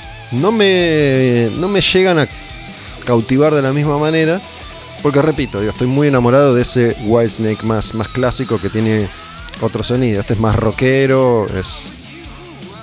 Él canta distinto, porque, porque su voz no es la misma, más No. allá del vivo, ¿no? Pero sí. su voz Bueno, en vivo. estudio es distinta. A mí me ¿Sabes gustan. No, me gusta, me gusta. Son muy buenos discos, pero no me conmueven como, como los otros. Tampoco le, los he escuchado tanto como los otros. Pero tiene una mega banda, siempre tiene una banda increíble. Dos violeros infernales. Hoy sigue estando Red Beach, que es el que hace como más tiempo que está con él. El que estaba con Doug Aldrich. Era como el segundo guitarrista en aquel momento. Claro, Red Beach es de Winger Sí, señor. y Doug Aldrich había tocado con Dio, hoy está tocando con Dead Daisies, ¿no? Sí, exactamente. Y Glenn. Y está A veces tiramos Oxtra. mucha data, pero bueno. No. Dead Daisies es una banda de rock and roll, está cantando Glenn Hughes. Sí. Cantaba John Corabi, el que había cantado Motley Crue en su momento. Me gustaría verlos. Tommy Aldrich sigue tocando la, Tommy Aldrich. la batería. Está la chica en el bajo que, que mencionamos, que todavía Tania O- Ocala. no, todavía no debutó, ¿no? No, pero tocó. tiene unas bucaneras que son muy preocupantes. Te gusta, es, es Sí. una muy linda mujer, muy, muy. Yo no la conocía, la Tiene verdad. como rastas, una pero cara tocó hermosa. con medio planeta. Sí. Una música muy, muy, muy respetada, con una carrera que yo desconocía, pero eh, como, como sesionista. Y contrató a un cantante y tecladista, Para. Jalusic, que creo ganó un... ¿Es un un, este- serbio? ¿Puede ser? Sí, ganó uno de estos realities. Eh, me parece que... ¿Alguno de esos? Yo tengo la impresión de que Whitesnake va a seguir a pesar del retiro de, de Coverdale. Va a ¿Sin seguir en vivo, va a seguir como marca, me parece. ¿Como el indio? Sí, me da la impresión. Para mí que el, el indio tendría que registrar el- el- la idea y, y venderla. Con lo que le gusta la guitarra. Si es que no lo hizo Justin Simmons, ah, claro, totalmente. Porque en otro momento te hubiera dicho, no, no puede ser, pero hoy todo puede pasar. Todo puede pasar porque digo, estamos en una época en la que han pasado tantos años, ya desde que se inventó esto del rock, que no digo que, que- que sea imposible, porque hay un montón de bandas nuevas que están buenísimas. Pero el funcionamiento es, es diferente. Hoy, hoy lo pensaba esto desde los probables regresos de sonidos. Yo creo que el rock está creciendo mucho en los últimos dos años. Y capaz que crece. Pero en cuanto se empieza a hablar de la vuelta del rock, eso ya te condena. Porque la vuelta de algo es un refrito de algo. Si vos lo pensás como nunca se fue, nunca se terminó, para mí le quita un peso que ante La vuelta de Menos presión. ya te está diciendo, ok, esto se vence, esto tiene fecha de vencimiento. Hoy la vuelta, mañana la vuelta de otra cosa. Sí. Entonces para mí cuando te dicen la vuelta de algo, ya te están condenando de movida. Si en realidad nunca se fue a ninguna parte el rock, en este caso, ni ningún género de música se fue a ninguna parte. Em, A mí me gustaría igual que sigan las marcas de las bandas, así con integrantes actuales. Total, lo prefiero antes que un tributo. Y entre los tributos que llenan teatros acá, digo, tributos a Soda, a Los Redondos, a Genesis, Pink Floyd, a Pink Floyd, llenan a teatros. Queen. a Queen, tan, tan bien hechos que llenan teatros. Digo, eso ya va a mantener viva de alguna forma la, la música. Después tenés la, la- Digo, los fundamentalistas llenaron un estadio con 50.000 personas. Impresionante. No sé cuánto tiempo se puede extender eso, ¿no? Qué sé yo. Pero digo, el holograma, que, que lo han probado bastante y, y por ahora no, no funcionó del todo, pero en algún momento lo van a perfeccionar y capaz que no te vas a dar cuenta que, que es un holograma. Esa vuelta de ABBA, ¿qué pasó con eso? ¿Funcionó? No, no pasó nada, ¿no? No, sí, re funciona. ¿Sí? Justo ayer estaba leyendo. Mira. Sacaron un disco que, que Sí, el disco sí escuché un par de bastante canciones bien. que son lindas. Eh, pero me parece que todavía lo que están haciendo justamente es eh, una especie de espectáculo que tiene que ver mucho con, con realidad virtual, qué sé yo. Vi, vi unas fotos de ellos actual, pero todo con el traje negro y los sensores, ¿viste? sí, me acuerdo. Me parece Sí, que están armando como un espectáculo que, que va a ir más allá de ellos, de ellos cuatro cantando. Eh, Qué banda del carajo. Mm. Impresionante. Esta canción es re linda. decís que le da a, a Whitesnake sin, sin David para, para seguir como marca. No son los Stones, ¿no? Que como marca es mucho más fuerte. Va a ser para loquitos como yo. Por eso. Sí, sí. No, no va a ser un. No creo que vengan a River y te lo llenen. No, tampoco con, con, Con David tampoco, por a eso. mí lo que me pasó No entiendo ese, eso por qué. de ese concierto del 97 no me acuerdo nada. Sí. No le di tampoco mucha, mucha bola a Whitesnake. Después me acuerdo ese otro Monsters que se hizo con Judas, también en Ferro, Sí, señor. que no pude ver nada. El día eh, tocó Rota Blanca, Whitesnake y Judas Cerro. Claro. Un no pude que- ver nada ¿Por qué? porque Whitesnake no autorizó a pasar su concierto en vivo. Estábamos transmitiendo con Rock and Pop Ah, mira. y como Whitesnake no dio los derechos para poder transmitir en vivo, no pudimos, no pudimos pasar Whitesnake y durante todo el concierto de Whitesnake hubo que sanatear la transmisión Oh, un embol. antes de Judas. Entonces a mí me tocó estar todo el show de Whitesnake Papeando. en backstage, sin ver nada, Mira vos. porque tuvimos que estirar. No sabía eso. Entonces no pude, no pude ver nada. Fue el día que nada. refrescó, se vino un frío después cuando tocaba Judas que bajó la temperatura como 15 grados. Sí, no me acuerdo. Eso. Judas sí se transmitió. Digo, el, hecho de poder pasar los shows en vivo te permitía ya relajar y Claro. solamente entrar cada dos temas a decir, Me acuerdo que me decía, vamos acá. claro. Y yo, uh, qué plomo pibe. este, Otra vez, ¿qué querés decir? no me puedo callar nunca. No. Después este, estuvo buena la de Racing cuando No fui ahí. tocó Judas también. Me fui ese día. Terminó Weisneck. Ese día, ese día me lo encuentro. Yo estoy llorando, solo. De la emoción. Y aparece Roberto Víctor Cosedú. El bajista de Kamikaze. Bajista Kamikaze Sí. fue, fue manager de, de Orcas durante mucho Tenía tiempo. una disquería en Flores que se llamaba Shop. Lennon. Music Shop no era. No, yo por lo menos conocí Lennon. Le iba a comprar a él. Lennon era de él. grabados. Sé que te- había dos. Un peladito de anteojitos. Había dos. Eh, Esto en los 80 también. Eran Sí. las dos mejores disquerías del país. Lennon y Music Shop en Flores, las dos. Exactamente. que Ahí- tenían un montón de material en una época en la que en Argentina no llegaba mucho. Nada. Ahí me, Importado, ¿no? me grabaron Perfect Strangers, me acuerdo, De y llegué a casa y me fundió la cabeza cuando lo escuché. Me la liquidó. Bueno, ese día Cosa yo de- llorando y viene Roberto y llorando también. También. Y nos abrazamos, todos hablamos un poquito del show. Y le digo, disculpame, yo me voy, no quiero ver ayudas. Yo también. Y nos fuimos los Dos dos borrachos. al pedo. ¿Cómo te vas ahí? Pero aparte Judas garpa siempre. Claro. Pero bueno, ya está estás bien. ahí, aparte. Fuiste hasta Avellaneda, dale, quédate. Yo, yo he hecho locuras como que lo conté mil veces.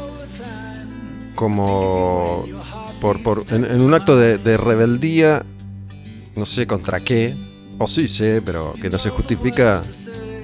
Estuve en la transmisión de los Rolling Stones en el eh, Bridges to Babylon, creo. Primera gira. O Voodoo Lounge. ¿Cuál estuvo primero? Voodoo Ranch. Por eso, Bridges to Babylon es la otra. Sí. En Voodoo Lounge yo no estaba en Rock and Pop, en Bridges to Babylon sí. Y me molestaba la Stones Manía argentina y me molestaba que. Me molestaba. Me acuerdo que. Me molestaba mucho que, que Greenbank en ese momento le impusiera a la radio pasar los Stones todo el día. Nosotros hacíamos tiempos violentos. Yo decía, los Stones no pueden sonar en este programa. Nada que ver. Entonces estaba enojado con, con, con esa maquinaria y estuve en River y no los vi. Me voy a quedar todo el, todo el show del lado de adentro. Un rebelde al cohete. Pelotudo. Y no, no lo vi. No viese yo que encima era. Increíble. Era como montaban un país en, en River, ¿no? Después sí vi el de La Plata, pero que era mucho más desprovisto. Ese no lo vi. Pareció medio, medio flojón. Pero ese era un mega, mega espectáculo, un escenario monstruoso. No te voy a mirar. A ver si podés cantar igual si yo no te miro. ¿Y cómo resultó? ¿Canto igual? Canto igual, sí. sí. Por lo que me cuentan, yo no lo pude ver, pero canto igual. Esta canción es bellísima. After All. Del último disco.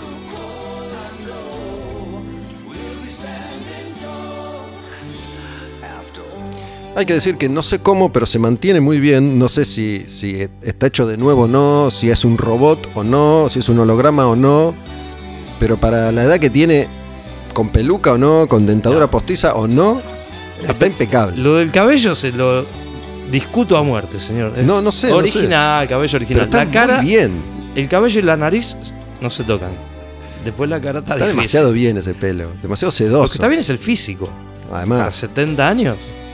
Está impecable. Está muy bien, está muy bien. Es increíble a veces. Digo, imaginemos que Mick Jagger tiene más de 70 o 70 o más de 70. Sí, Creo que 7-2. Digo, Coverdale, Gillan. Gillan también está muy bien. Gillan está impresionante. Físicamente es. ¿Se dejó el pelo un poquito más largo? Paul Stanley, Gene Simmons. Digo, más allá de que Paul tampoco puede cantar, hace mucho tiempo que no puede cantar No como cantaba en su mejor momento, pero digo, se ponen esos cosas. Gene Simmons siempre dice, yo tengo 70 años y me pongo un traje que pesa 70 kilos y estoy dos horas tocando. Yo a los 70 años ni el mate me hago. No, no, no, no- no le pongo hierba. Digo, no, deja, no tomo nada. Pero son 70 años. Yo lo de, lo de King no lo puedo creer. Realmente, pensé en todo eso y, y todo el show, y las luces y el maquillaje, Y Paul que te vuela. y, y escupir fuego, y escupir sangre, y estar en esas plataformas. Es increíble. Es, increíble. impresionante. Es Y bueno. Ozzy también está impecable. No sé por dentro, pero bueno, llegó hasta acá. Ozzy está Bueno, impecable. Las últimas veces de Ozzy fueron tremendas. Sí, pero bueno, digo, Ozzy siempre fue una lotería. Claro. Desde 19. Desde que empezó Black Sabbath. 71. Sí, capaz que tenía una noche formidable y una noche de mierda. Tenías que tener suerte. Eh, yo la, la última vez que vi a Ozzy, ¿Qué fue hace Jeva? bastante, No. fue en Jeva, que fue un desastre. El- Fuimos ahí Un día de nosotros. mucho frío que se pegó el baldazo en la cabeza. Sí. Y que cantó como el ojete, pero como el ojete como nunca lo escuché no cantar cómo, tan mal. cómo no se murió en el tercer tema con el balde que se tiró en la cabeza. Cuatro grados hacía. No, no. re loco. Mitad de concierto ya no tenía más voz. Ah, bueno. Pero es que hay que ir a agradecer, no hay que ir a criticar por a eso. banda. Se agradece, uno va a agradecer. y- Después yo no fui a ver a Sabbath, por ejemplo. Me dijeron que la primera vez de Sabbath fue increíble. ¿En La segunda, no, no, con Ozzy. Ah, no, La segunda no tanto, yo no fui. No sé si no fueron las dos en La Plata. no, no. no. Eh, pero dicen que fue increíble. Pero bueno, no importa. Obviamente van cambiando también nuestras prioridades. Y hoy yo privilegio otras cosas. En el momento me ponía más crítico con los detalles. Y me parece que está bien para cada momento. Y ahora no. Somos más tolerantes. Y está bien. Y también cambió, yo qué sé, digo, antes me divertía haciéndole bullying a alguien y ahora no. Porque aparte nosotros venimos de, de esa escuela. Digo, Uf, ¿qué te parece? rock and pop entre nosotros, más allá del aire, entre nosotros era una verdugueada constante, Era el secundario. era el secundario, y ahora no tengo ganas de hacer eso. Este, así que si me vas a invitar a un asado, no, no tengo ganas No me verdugues. de entrar a ese- en, en ese verdugueo, ¿viste? Muy divertido. Eh, nos divertimos un montón, pero bueno, también van cambiando las cosas. Y para mí está bien eso, ¿no? De, de- lo digo siempre también. Permitirse cambiar. Si hoy esto que, que te digo con las canciones, no, esta es la mejor. La mejor es la que se me ocurre que es la mejor en cada momento. Aparte esta lista de 20 que te dice, si esto vuelve a pasar, no sé, en agosto, seguramente de estas 20 vengan 5 Otras. y otras. Sí, sí, sí. Porque está la canción de la minita de turno, lo que, lo que sea. Hay, además de mm, Here I Go Again, esa canción que, que es como una cábala para vos. Sí. Es por el título, ¿no? Porque es a- acá, aquí voy nuevamente, acá voy otra vez. Sí. ¿Es por eso? Sí. No, o sea ya. que es un temazo, ¿no? Claro, por, por las dos cosas. Por las dos cosas. Pero la que más me representa. Pero hay más canciones que, que las identificás con momentos o cuestiones particulares de, y de tu si vida. tengo un día muy bueno, Don't Break Bajar Again me da ganas de poner el auto a 250 kilómetros por hora directamente. Bueno, esa la La podemos dejar para, para cerrar. Yo ¿No? quería cerrar con otra. Ah, bueno, no, entonces- no, no, pero es muy abajo. ¿Con la cuál que- querías cerrar? We Wish You Well. Que en su momento era la canción que ponían cuando la banda se despedía, la ponían en los parlantes del estadio. Te la pongo, pongo ahora esa canción. Dale. ¿Sí? Minuto y medio. Que es como tipo Soldier of Fortune.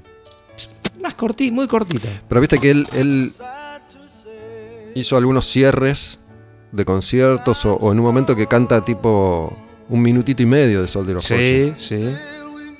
¿Qué tema es? Esto es tremendo. Y esta lo usaban después, cuando ya había terminado Cuando el la show. banda saludaba, We wish you well, es, te deseo lo mejor. exactamente, sonaba esto. Acá entra la bata. una, una canción de despedida, digamos. Hermoso.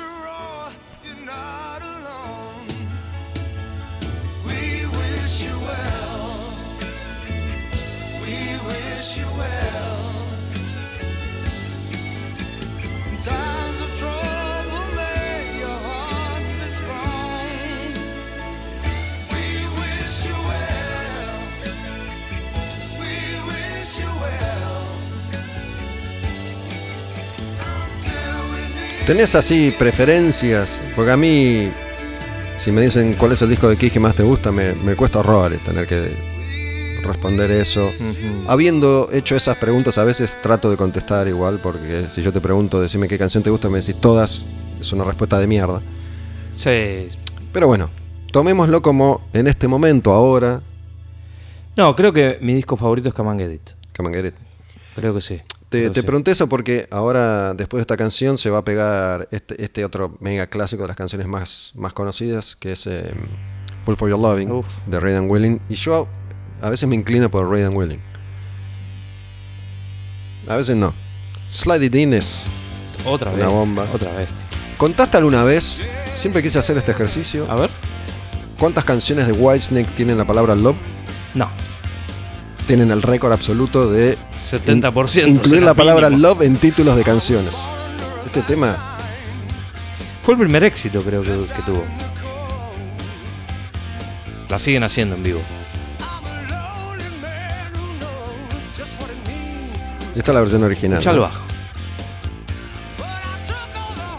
¿Es el mejor bajista del mundo, Neil Murray? Contésteme, señor. Sí. Lo que para mí hay que prestar mucha atención a cómo canta él en estos discos. Concentrarse en la voz de él, más allá del talento de todos los músicos que lo acompañan. En una canción te mete todos los climas. Sí, sí. Muy capo. Y repito, si, si les copa hacer este ejercicio, te pones a ver videos en YouTube de la época y el tipo maneja el escenario como nadie. Sí. Es lo que te decía de la caminata. La caminata de cover de por arriba del escenario es mortal. Otra cosa que me gusta muchísimo, que lo hace en los últimos años. Viste que las bandas cuando entran, el cantante normalmente entra último. Sí. Él entra con toda la banda. Aparece con todos. Y empieza a caminar y saluda y hace así, se pone la, la viserita y mira. Me rompe la cabeza. Está muy bien. Está Me muy rompe bien. la cabeza. Estoy pensando. Sí, en general creo que Dickinson, Ozzy, Halford entran cuando les toca cantar. Claro. Porque también es como, soy la estrella, ¿no? Espérenme que ya vengo. Y una cosa que me gustó, que es una cansada, pero para un fanático me gusta. eh, en 2013 en Argentina, que ya venían con las camisas, con el logo acá, con el color del país, él regaló una acá. Y después fuimos a verlo a San Pablo con Guille Leos y Ivancito Sosto. Fuimos al Monster Rock y no regaló la camisa brasileña. Con lo cual yo me compré para siempre el. No son todos los shows iguales. Claro. Acá la quiso regalar, allá no. Listo. Te sentiste mejor como Sí. argentino. Sí, porque viste que te dicen, por ejemplo, ACDC es como una obra de teatro, que siempre lo mismo, en tal lugar, anguiante, guiña un ojo. Dale. Bueno, Whitesnake no. Una pelotudez, pero a mí me suma.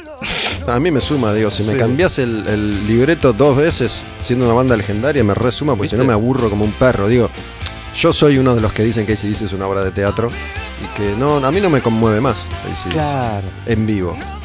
Lo disfruto, me gusta, pero no me conmueve, no, no me emociona. Me pongo un disco y me emociona más. Qué Porque loco me, eso. me pongo, me pongo a pensar cosas o a imaginar o, o a sentir de otra manera. En cambio, todos estos shows, para mí, de bandas clásicas, dependen de qué tan bien suena o no. Porque digo, Kiss no me emociona verlo. Con- si me volás en Love Gun o no, me da lo mismo. Ya lo viste. de- Entonces, yo que amo a Kiss, la mayoría de las veces Kiss suena como el orto. Pero no importa. No es una banda que se haya caracterizado tampoco por haber sonado bien, siempre fue un grupo de rock and roll sucio. Pero bueno, Paul no puede cantar más Pero hace rato. hace rato, hace rato. Pero bueno, igual esto no quiere decir Paul es la mejor y mayor estrella de rock de todos los tiempos. Mm, no sé. Más que David. Ni en pedo. Ni loco. David tampoco puede cantar hace rato. En no, vivo. pero digo, eh, en Esto toda, su obra. Edítelo chino esto, saque. En toda su obra. Vos ves videos de. que son los videos que yo vi, fragmentitos cuando yo era pendejo y, y me, me enamoré de Kiss. Acá no había nada. Y en esa época tampoco había muchas filmaciones dando vueltas. Y había como unos compiladitos de Kiss en vivo que pasaban cada tanto en la tele. De Gypsy en vivo. Que pasaban cada tanto en la tele. Cambiaron mucho los sonidos, ¿no? Esto es en vivo, bastante reciente. Es un tema de Purple. La gira del Purple Album. Bueno, en esos fragmentitos por ahí vos veías, viste, a, a Paul batir la melena, son, son de los años 76, 77, que es como el pico, el esplendor de Kiss en su etapa original en Estados Unidos, cuando era la banda más grande del país. Paul, que es un animal, con pegaba unos saltos y movía también, viste, movía su cuerpo y la melena ya la tenía Era atadísima, atadísima. De ese prototipo de aquellas estrellas de rock, ¿no? Como David Roth, por Mm. ejemplo. Hoy ya no se usa tanto ese estilo. El dúo que hacen Glenny y Coverdale en el disco en estudio de esta canción ¿no? Ese disco... es inmejorable. Inmejorable. Ese, ese disco que, que incluso las versiones que grabó Whitesnake, que se llama The Purple Album, que no están en Spotify, en YouTube tienen que estar, son impecables las Sí, versiones. sí, sí. ¿no? Obviamente las originales siempre son más lindas, pero yo creo que es de las mejores duplas que, ha habido. Cover del. Hughes. Ninguna duda. La respiración de David, ¿eh? esos son aún en vivo. Lo voy a ver ahora. ¿Me contaste a dónde, dónde vas a ir a verlos? Estoy re, loco. Me voy el 22 de junio a, a España, tocan en, en Murcia, en un lugar que se llama Cartagena, en el Mediterráneo. 24 y 25 de junio. ¿Dos fechas vas? En realidad, eh, Whitesnake toca el 25, el Ah, día ¿es que toca festival? Scorpions y eh, Europe y bla bla. Y el día anterior toca Fantasia, que me vuelve loco también, que dura como 3 horas. Y nada. Bueno, estoy re loco. Avantella es el, el proyecto este, una especie de ópera metal de Tobias Summit, Sí. de, de Ed Guy. Exactamente. ¿Es un festival? Sí. Exacto. Para mí, digo, desde hace ya muchos años, el festival reemplaza un poco la gira de las bandas por su cuenta. Sobre todo en, en Europa. En Estados Unidos, como el, el país es muy grande y el mercado es distinto, las bandas pueden salir de gira solos. Sí, Son muy pocos los grupos que se bancan un tour Metallica, Maiden, Es verdad. ¿no? que se bancan una gira ellos, porque como tienen que tocar en estadios y es muy caro, la, la estructura y mover esa maquinaria a veces no, ra- no rinde, no, no, no da frutos. Entonces, la temporada de festivales de Europa, si vos te fijás, antes de- del 2000, por ejemplo, no había tantos festivales en Europa. Ahora es temporada de verano, festivales, y todos los países tienen uno, dos, tres, diez festivales, y esas son las giras. ¿no? Digo, en, en Wacken, por ejemplo, que es el festival de metal más grande del mundo, tocan 2.000 bandas y grupos chicos acceden a un escenario y a una apuesta. Aunque sea a las 4 de la tarde. Sí, o 2 de la pero tarde, que ni en pedo, digo, Claro. tocan solos y van 150 personas. En un bar. Entonces ahí acceden a una estructura que muchas veces el festival permite eso, Sí, sí. ¿no? Eh, ¿cómo, bueno. cómo hacen que rinda económicamente? No sé si están eh, subsidiados, el sponsoreo, qué sé yo, pero tenés 120 bandas en, Dos en días una apuesta de primer nivel. Y bueno, la mayoría de los grupos hacen eso, tocan en, en festivales. Sí, bueno, pocas. Whitesnake antes de ahí toca en Francia, en uno que se en Clisson, una ciudad que se llama Clisson, que también son dos días y vienen de ahí. Así que Sí, sobre todo una banda como, como Whitesnake, ¿no? que es una banda legendaria. La verdad es que yo dudo que Whitesnake hoy tenga una gran convocatoria. No. Entonces, le permite tocar en un estadio grande para un montón de gente, tocar en festivales. Y ahí se lucen como siempre se han lucido. Si no, tienen que tocar en lugares mucho más chicos. Sí, en un teatro de mil personas, mil quinientas personas. Por ahí más, Mm, ¿no? Pero bueno, no sé. Eh, repito, son muy, muy pocas las bandas que se bancan. que tienen una convocatoria que justifique los costos de salir de gira hoy. Sí, quizás por dentro del Reino Unido te hacen ocho fechas, siete fechas. Sí, por eso. Y bueno, espero que lleguen a la Argentina también, no creo. ¿no? ¿Viste? Te, te cierro con esto. A ver. ¿Viste el documental de CC Top? No, ¿Te gusta CC Top? sí. Lo fuimos a ver, Fuimos también. fuimos al Luna. ¿Cómo te saqué a pasear? No te acordás de nada, negro. Al ¿Qué final, querés? que no te dejé nada en la vida, no lo puedo creer. ¿Cómo te saqué a pasear, eh? Che, no, Sisi Top está increíble el documental, yo me recebé, pero me llamó mucho la atención algo que yo desconocía. Ellos hicieron una gira en un momento que se llama Worldwide Texas Tour. Y es una especie de juego, ¿no? Porque ellos son de Texas, siempre han hecho hincapié en que son de Texas. De hecho, el documental se llama That Little Old Band from Texas. Y es como Worldwide es alrededor del mundo, Texas, como si Texas fuera el epicentro del universo. Es una gira por Estados Unidos nada más. Esto fue en los 70. Y armaron una gira que hoy sería imposible porque no estaría permitido por la ley. Y tenían animales vivos, Ah, mira. ¿no? Esto de Texas. Y dijeron, che, ¿y si llevamos un toro? Me vuelvo loco. Dale. Y contrataron a un payaso entrenador de animales, ¿viste? Que hacía shows con animales. Y, y llevaron de gira en camiones. Y en cada concierto aparecía un toro vivo, Qué locura. un buey, chanchos, buitres. No sabía que tocando. locos. Frank Beer tocaba la batería y tenía dos buitres parados al costado. Una locura. Dos buitres vivos parados en unos. ¿Y el postes. toro, el toro en qué circunstancia No entraba? me acuerdo, pero aparece y lo muestran. Me vuelvo Capaz loco, que loco, aparece en un momento, viste, el toro en una jaula o no sé si lo sacaba uno a pasear. pero- Impresionante, qué locura. Y, y salían con varios camiones y habían pintado los camiones como si fuera una especie de postal de Texas.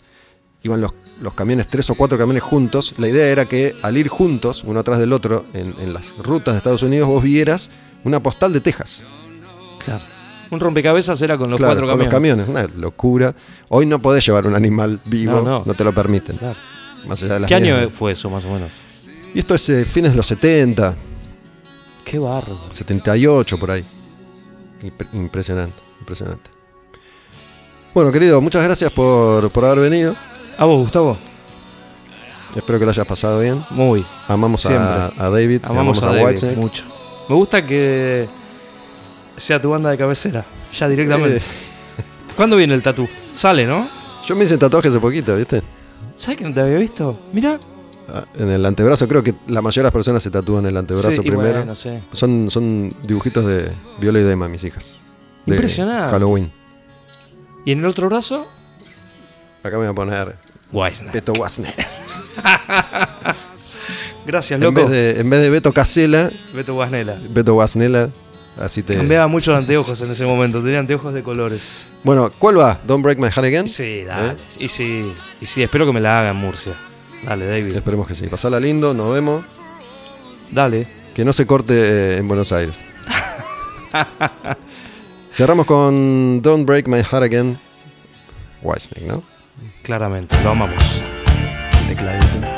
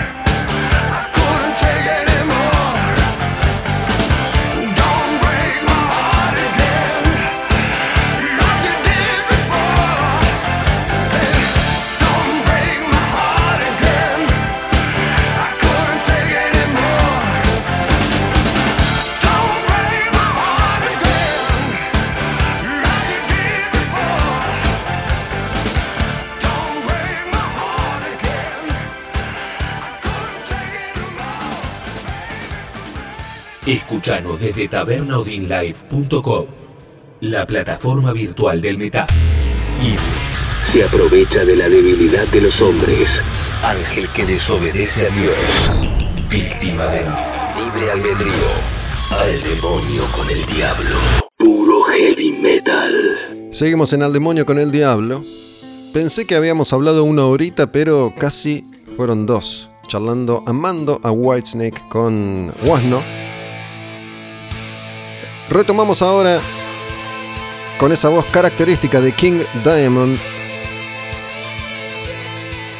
El año 1993 y el disco In the Shadows de Merciful Fate. La canción Egypt, Egipto. Las canciones, los discos, los artistas, año a año, década a década. Empezamos en 1980, estamos ya en 1993. Esto es Merciful Fate.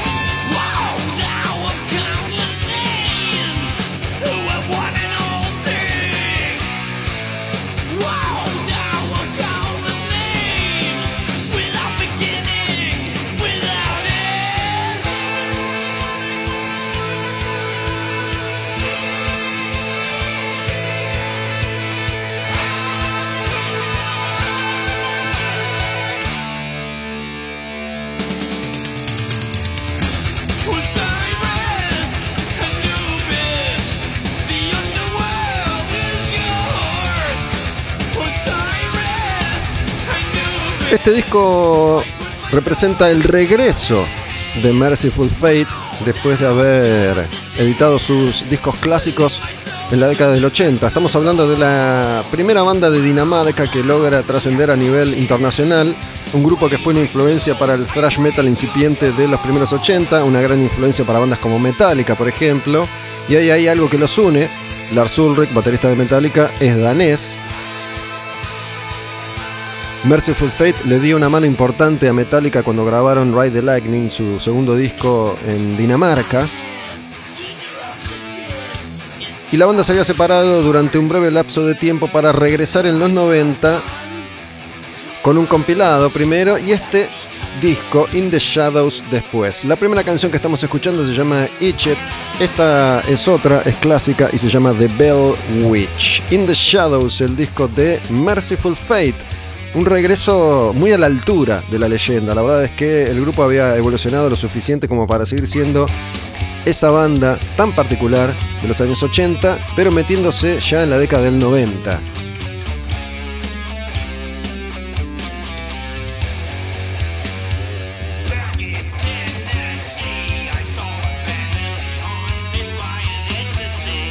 Merciful Fate fue un grupo pionero en muchos aspectos, no solo por la imagen de King Diamond y su voz tan particular, con esos falsetos y esta otra voz también,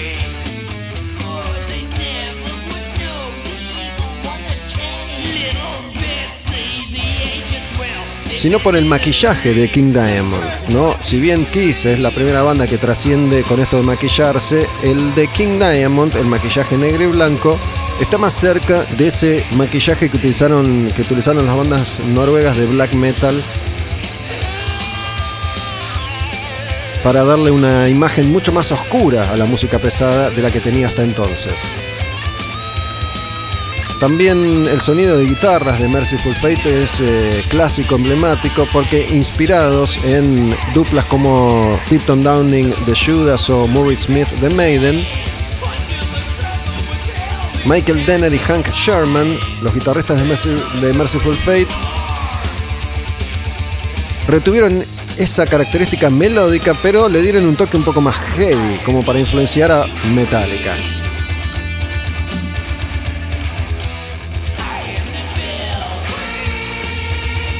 Algunos guiños con el pasado de Merciful Fate y esta próxima canción que está en el disco In the Shadows se llama Is That You Melissa. Melissa es el primer disco de Merciful Fate y Melissa es el nombre que tiene esa calavera que está en la tapa del primer disco de Merciful Fate, una especie de mascotita de la banda.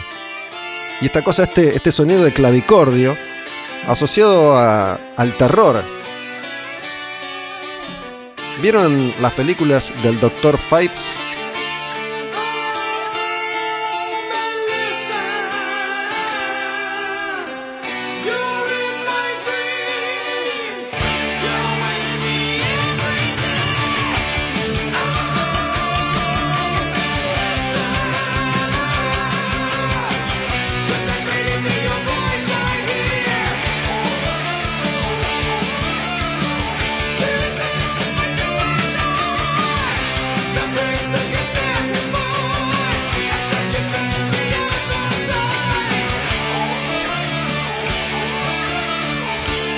Impresionante esta canción, en un minuto y medio tiene de todo. Bueno, esas películas del Dr. Fives es un personaje encarnado por Vincent Price, uno de los grandes actores del cine clásico de horror.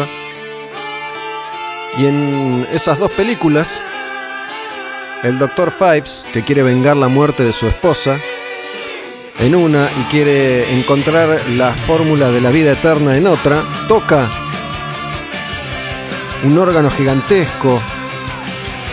Nunca supe si un clavicordio y un órgano son lo mismo, son distintos, son parecidos.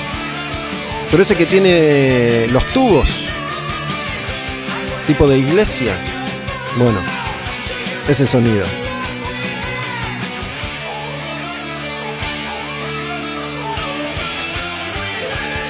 King Diamond se transformó en un maestro del horror desde la música heavy metal y aquí es donde les hago una marquita, un asterisco, porque saben que cada tanto cuando llega una banda muy particular y muy especial, la recomiendo más que a otras. Merciful Fate, si bien a veces yo creo que es un grupo mucho más conocido de lo que realmente es, como además la banda no funciona hace más de 20 años, es un grupo que tienen que escuchar. Si te gusta el heavy metal, tenés que escuchar a fondo Merciful Fate. No hay ni un disco malo de Merciful Fate.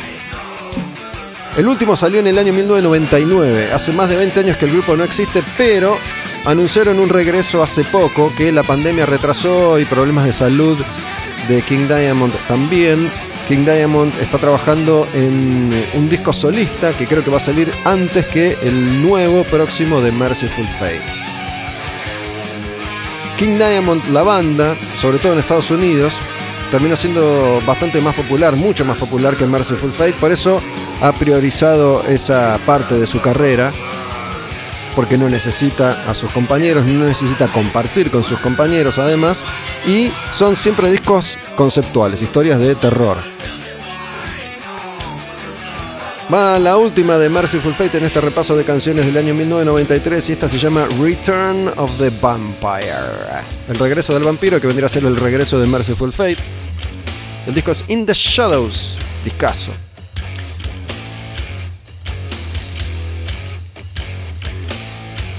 Aviso que prometí un informe al comienzo de este episodio y lo voy a dejar para el próximo capítulo.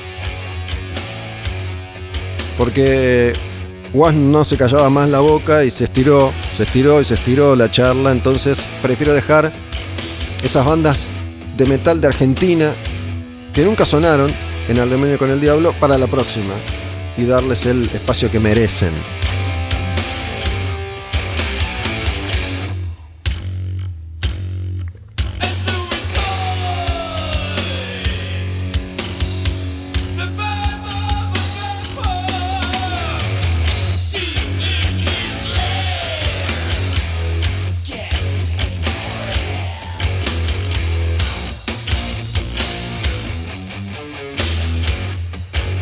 No sé ustedes, a mí siempre me gustó mucho más Merciful Fate que King Diamond.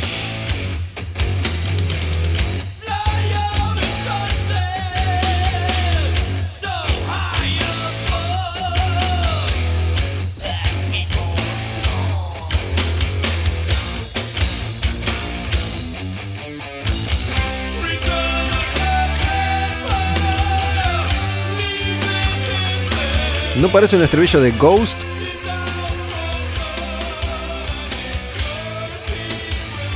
Gran parte de la construcción del personaje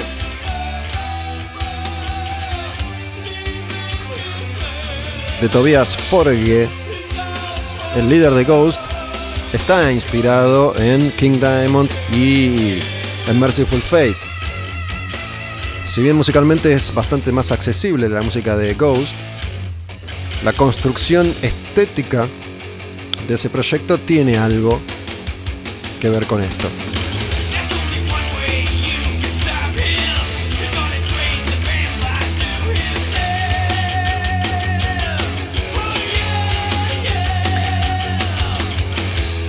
En su largo recorrido original, el heavy metal, a medida que pasaban los años, iba buscando la llave de acceso a sonidos cada vez más extremos. Siempre aparecían bandas que querían tocar más rápido, más distorsionado, más veloz, más podrido. Por eso del rock al hard rock, del hard rock al heavy metal, del heavy metal al thrash metal, del thrash metal al death metal, del death metal al black metal y a la mierda con el metal. Pero en esa primera etapa del death metal clásico, Morbid Angel sacaba su tercer disco, que se llama Covenant, y asomaban su camino hacia un improbable triunfo en el mainstream.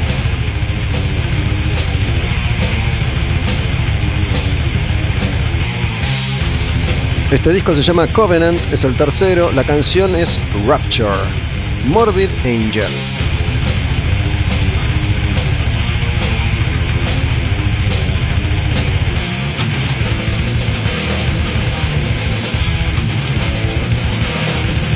¿Sabía usted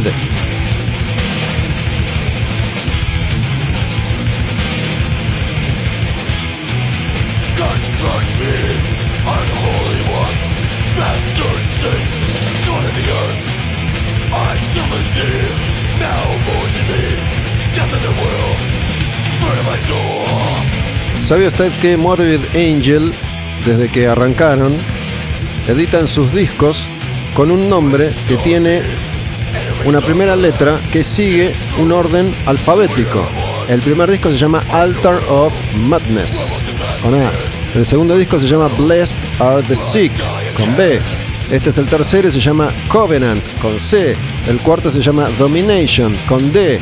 Así hasta la letra I creo que han llegado. Todavía no hay uno con J, me parece.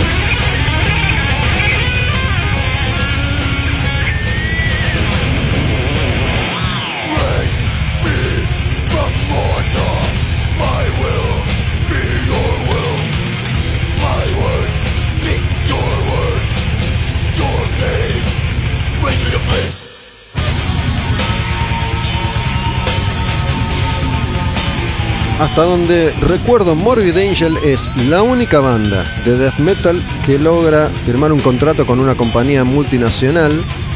Contrato que duró muy poco, grabaron un disco, obviamente no vendían ni en pedo lo que la compañía multinacional esperaba vender y enseguida volvieron al under. El sonido death metal, a diferencia del thrash, que con Metallica, con Slayer, con Anthrax, con Testament, con Megadeth, todas esas bandas lograron contratos multinacionales y vendieron millones de discos, el death metal es tan extremo que nunca, nunca pudo ser mainstream. Por lo tanto, ese experimento, junto con uno que tenía que ver con el sello Earache, que es el sello emblema del death metal clásico en esos primeros años, un sello inglés, en un momento Earache firma un acuerdo con Sony, un acuerdo como de distribución compartido, y Sony accede a distribuir los discos de bandas como Carcass, como Entombed, también buscando, probando a ver si esas que eran algunas de las bandas más importantes de la escena podían vender lo suficiente como para que se justifique su inclusión en un sello multinacional. Estuvo Cathedral ahí también, pero obviamente eso no pasó. Vamos con una más de Covenant de Morbid Angel. Esta se llama God of Emptiness. Este es un temón más lento. Me gusta la parte en la que David Vincent, bajista y cantante de Morbid Angel, dice Let your children come to me.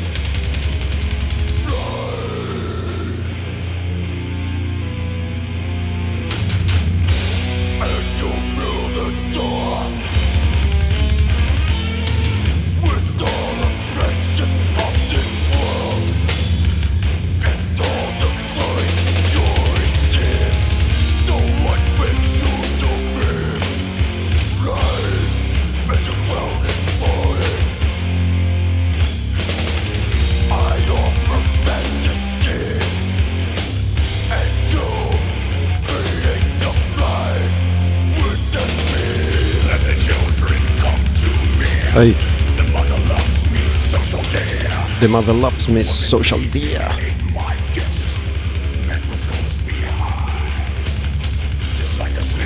Morbid Angel, una de las ondas satánicas del death metal por excelencia.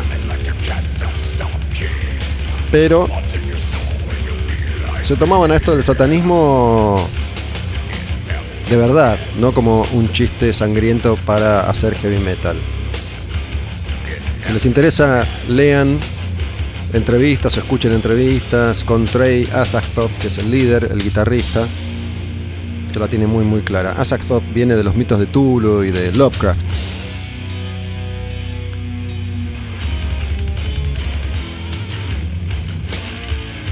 Y esta otra banda que vamos a escuchar ahora me gusta particularmente, sobre todo la etapa que empieza con este disco. Me refiero a Monster Magnet. Que sacan Super Judge. Y es el primero de una serie de cuatro o cinco discos clave. Acá también, ¿eh? va asterisco. Acá, fíjense. Deténganse. Escuchen Monster Magnet. De Super Judge en adelante. Cyclops Revolution se llama esta canción. Y fueron maestros en combinar el rock pesado con la psicodelia, con lo espacial, con lo psicoactivo, con lo alucinógeno. Toda una estética planetaria y drogadicta. De estos sonidos espaciales y etéreos.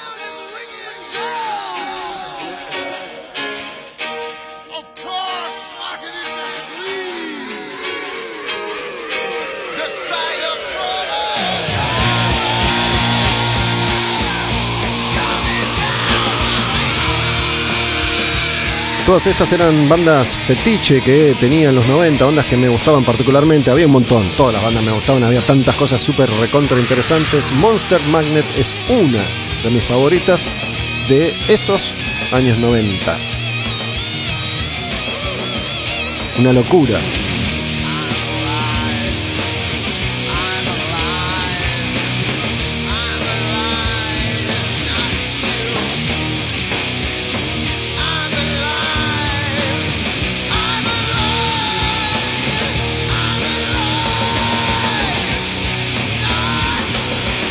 Este espacio al demonio con el diablo desde Taberna Odín, acá en Honduras y Tames, en Palermo, Taberna Odín Live, Taberna Odín, Olmedo Bus, en redes sociales, sirve para recorrer la historia del heavy metal, para contártela, para que te vayas acercando a todos esos discos que conoces y que no conoces tan bien, y para que después, si te gusta lo suficiente, hagas tu propio laburo de investigación y te sumerjas en la música de todos estos artistas en profundidad, los que más te gusten,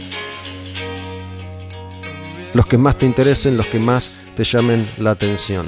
Monster Magnet, Cyclops Revolution.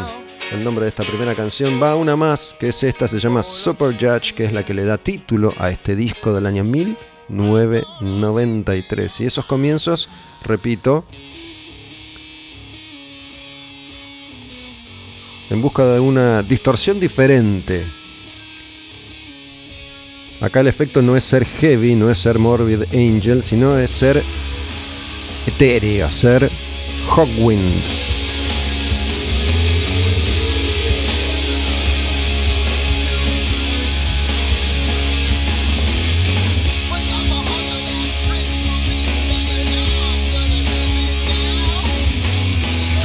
Bandas que tuvieron su momento de gloria en los 90, bandas que lograron un pico de popularidad que no les duró demasiado, pero sí lo suficiente. Me refiero a grupos como Danzig, como Prong, como Helmet, como White Zombie, como Monster Magnet, como Caius.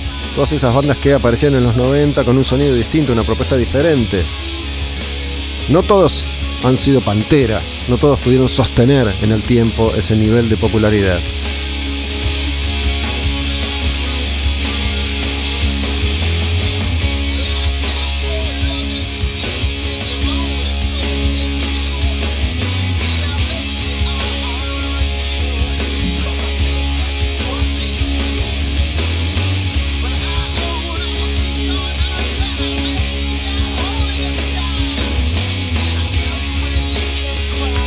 Y en ese momento Monster Magnet era una banda diferente porque su estética era muy diferente. Tenía algún que otro punto de contacto, no mucho, con White Zombie, Rob Zombie, esta cosa de la estética volada y psicodélica, no tan metida en el cine clásico de horror, clase B, como Rob Zombie, sino más bien en esto de mm, lo alucinógeno,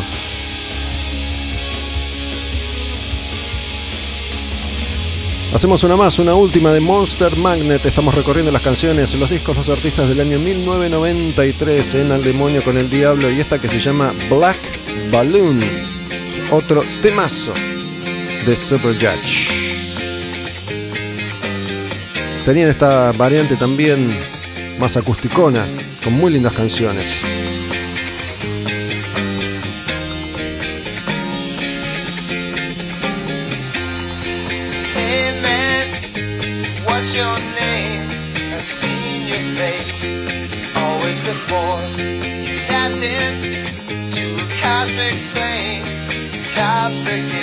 I was looking for.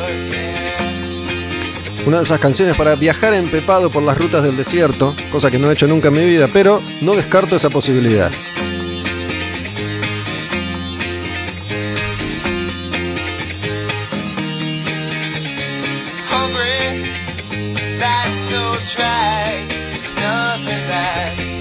Hay una película malísima que está en Netflix que se llama creo que Army of the Dead, que es medio de zombies, que tiene un comienzo que es lo único bueno de la película. Casi todas las películas de Netflix son una poronga. Y esta no es la excepción, porque están hechas, según entiendo, desde el algoritmo y la estadística. Entonces dicen, ¿qué quiere la gente? La masa, ¿qué quiere? ¿Cómo lo quiere? ¿En qué momento? ¿Cuánto tiempo? Entonces te arman toda una película basado en un estudio algorítmico. Bueno, esta película arranca con un convoy. Están los milicos que van en un convoy en camiones blindados por una autopista. No se sabe qué llevan, pero transportan algo muy importante. Y de frente, por la misma autopista, en el medio de la nada, del desierto total, una pareja de recién casados que vienen en su propia película del ojete y creo que ella le empieza a tirar la goma, ¿puede ser? Se terminan ahí toqueteando, qué sé yo, entonces ella le empieza a tirar la goma en la ruta, van solo por la autopista, a fondo, tucu, tucu, él empieza como a distraerse, ¡bloom!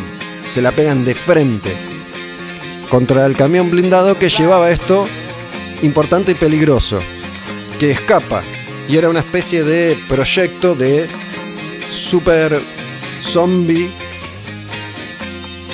recontra fuerte. Seguramente era la idea de armemos el soldado indestructible, pero que se escapa. Tiene una fuerza y una velocidad extremas y empieza a comerse a todo el mundo y en media hora, medio planeta está convertido. Tienen que ir ahí a cazar no sé qué cosa. Bueno, una verga la película. Mirá en qué estamos ahora. Hace un rato les hablaba del regreso en los 90 de Merciful Fate. Bueno, ahora te hablo del regreso en los 90 de Motorhead.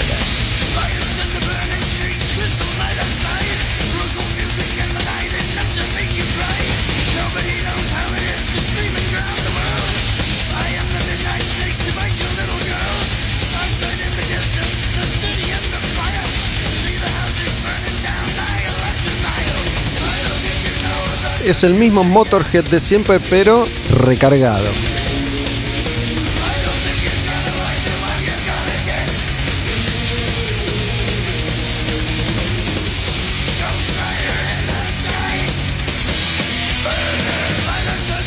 Esta canción se llama Burner, el disco es Bastards y forma parte de una trilogía gloriosa del regreso de Motorhead a su mejor forma. Motorhead arranca en los 70, en los 70 editan discos clásicos como Bomber y Overkill. En los 80, en 1980 exactamente sale Ace of Spades, que es como su pico de popularidad en esa primera etapa.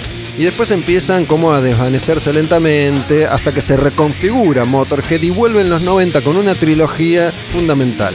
1916, March or Die, Bastards.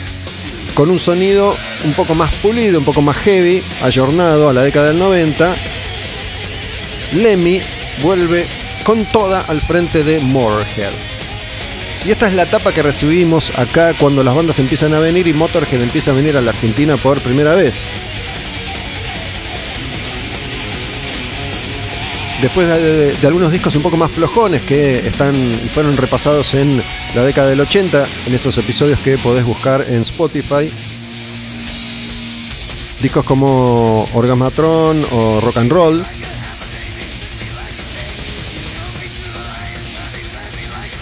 En los 90, Lemmy le encuentra una vez más la vuelta a su sonido y va con toda.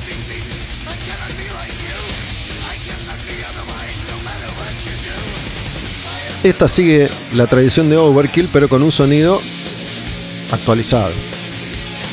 Se llama Burner, vamos con otra más de Bastards. Esta es Death or Glory.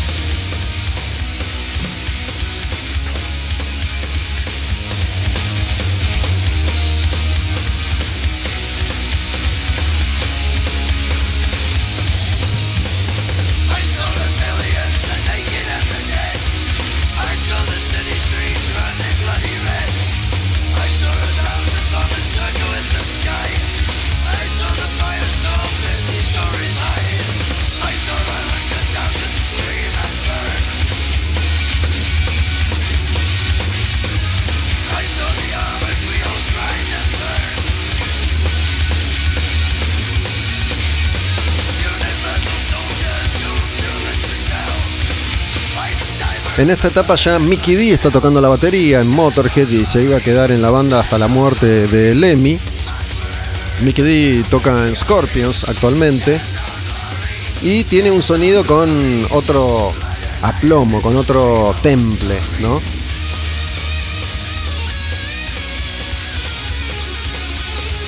Y Lemmy se permitió algunas licencias y grababa canciones que no estaban habitualmente relacionadas con él y con la producción de Motorhead.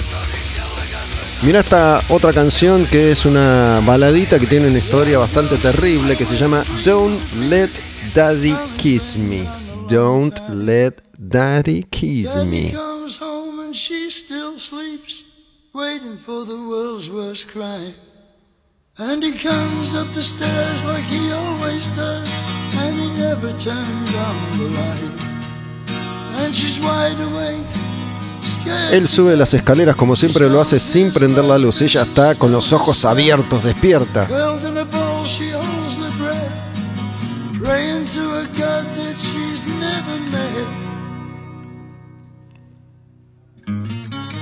Y le, le, le ruega a un Dios que nunca pudo conocer. No dejes que papi me bese, se llama esta canción, que es una canción de abuso infantil. El padre abusa de su hija.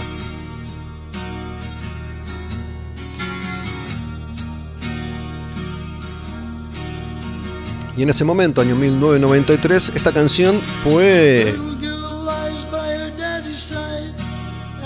Sorpresiva. no solo por la temática, sino por el sonido y la voz de Lemmy, que acá se aprecia desde otro lugar.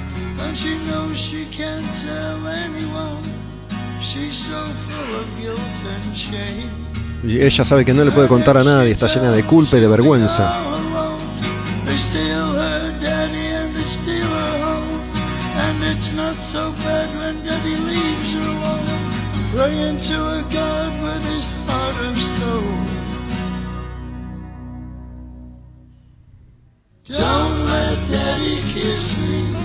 Estamos llegando al final de otro episodio de Al Demonio con el Diablo. Estuve charlando mucho con mi amigo Dani Redín, Wasno, sobre Whitesnake y nuestro amor común por esa banda. Y de paso hablamos de algunas otras cuestiones.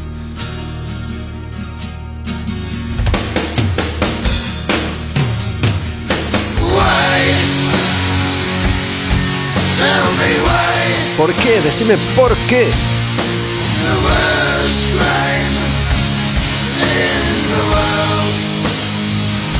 Escuchando algunas canciones de este año 1993, seguimos adelante con el repaso por la historia del heavy metal.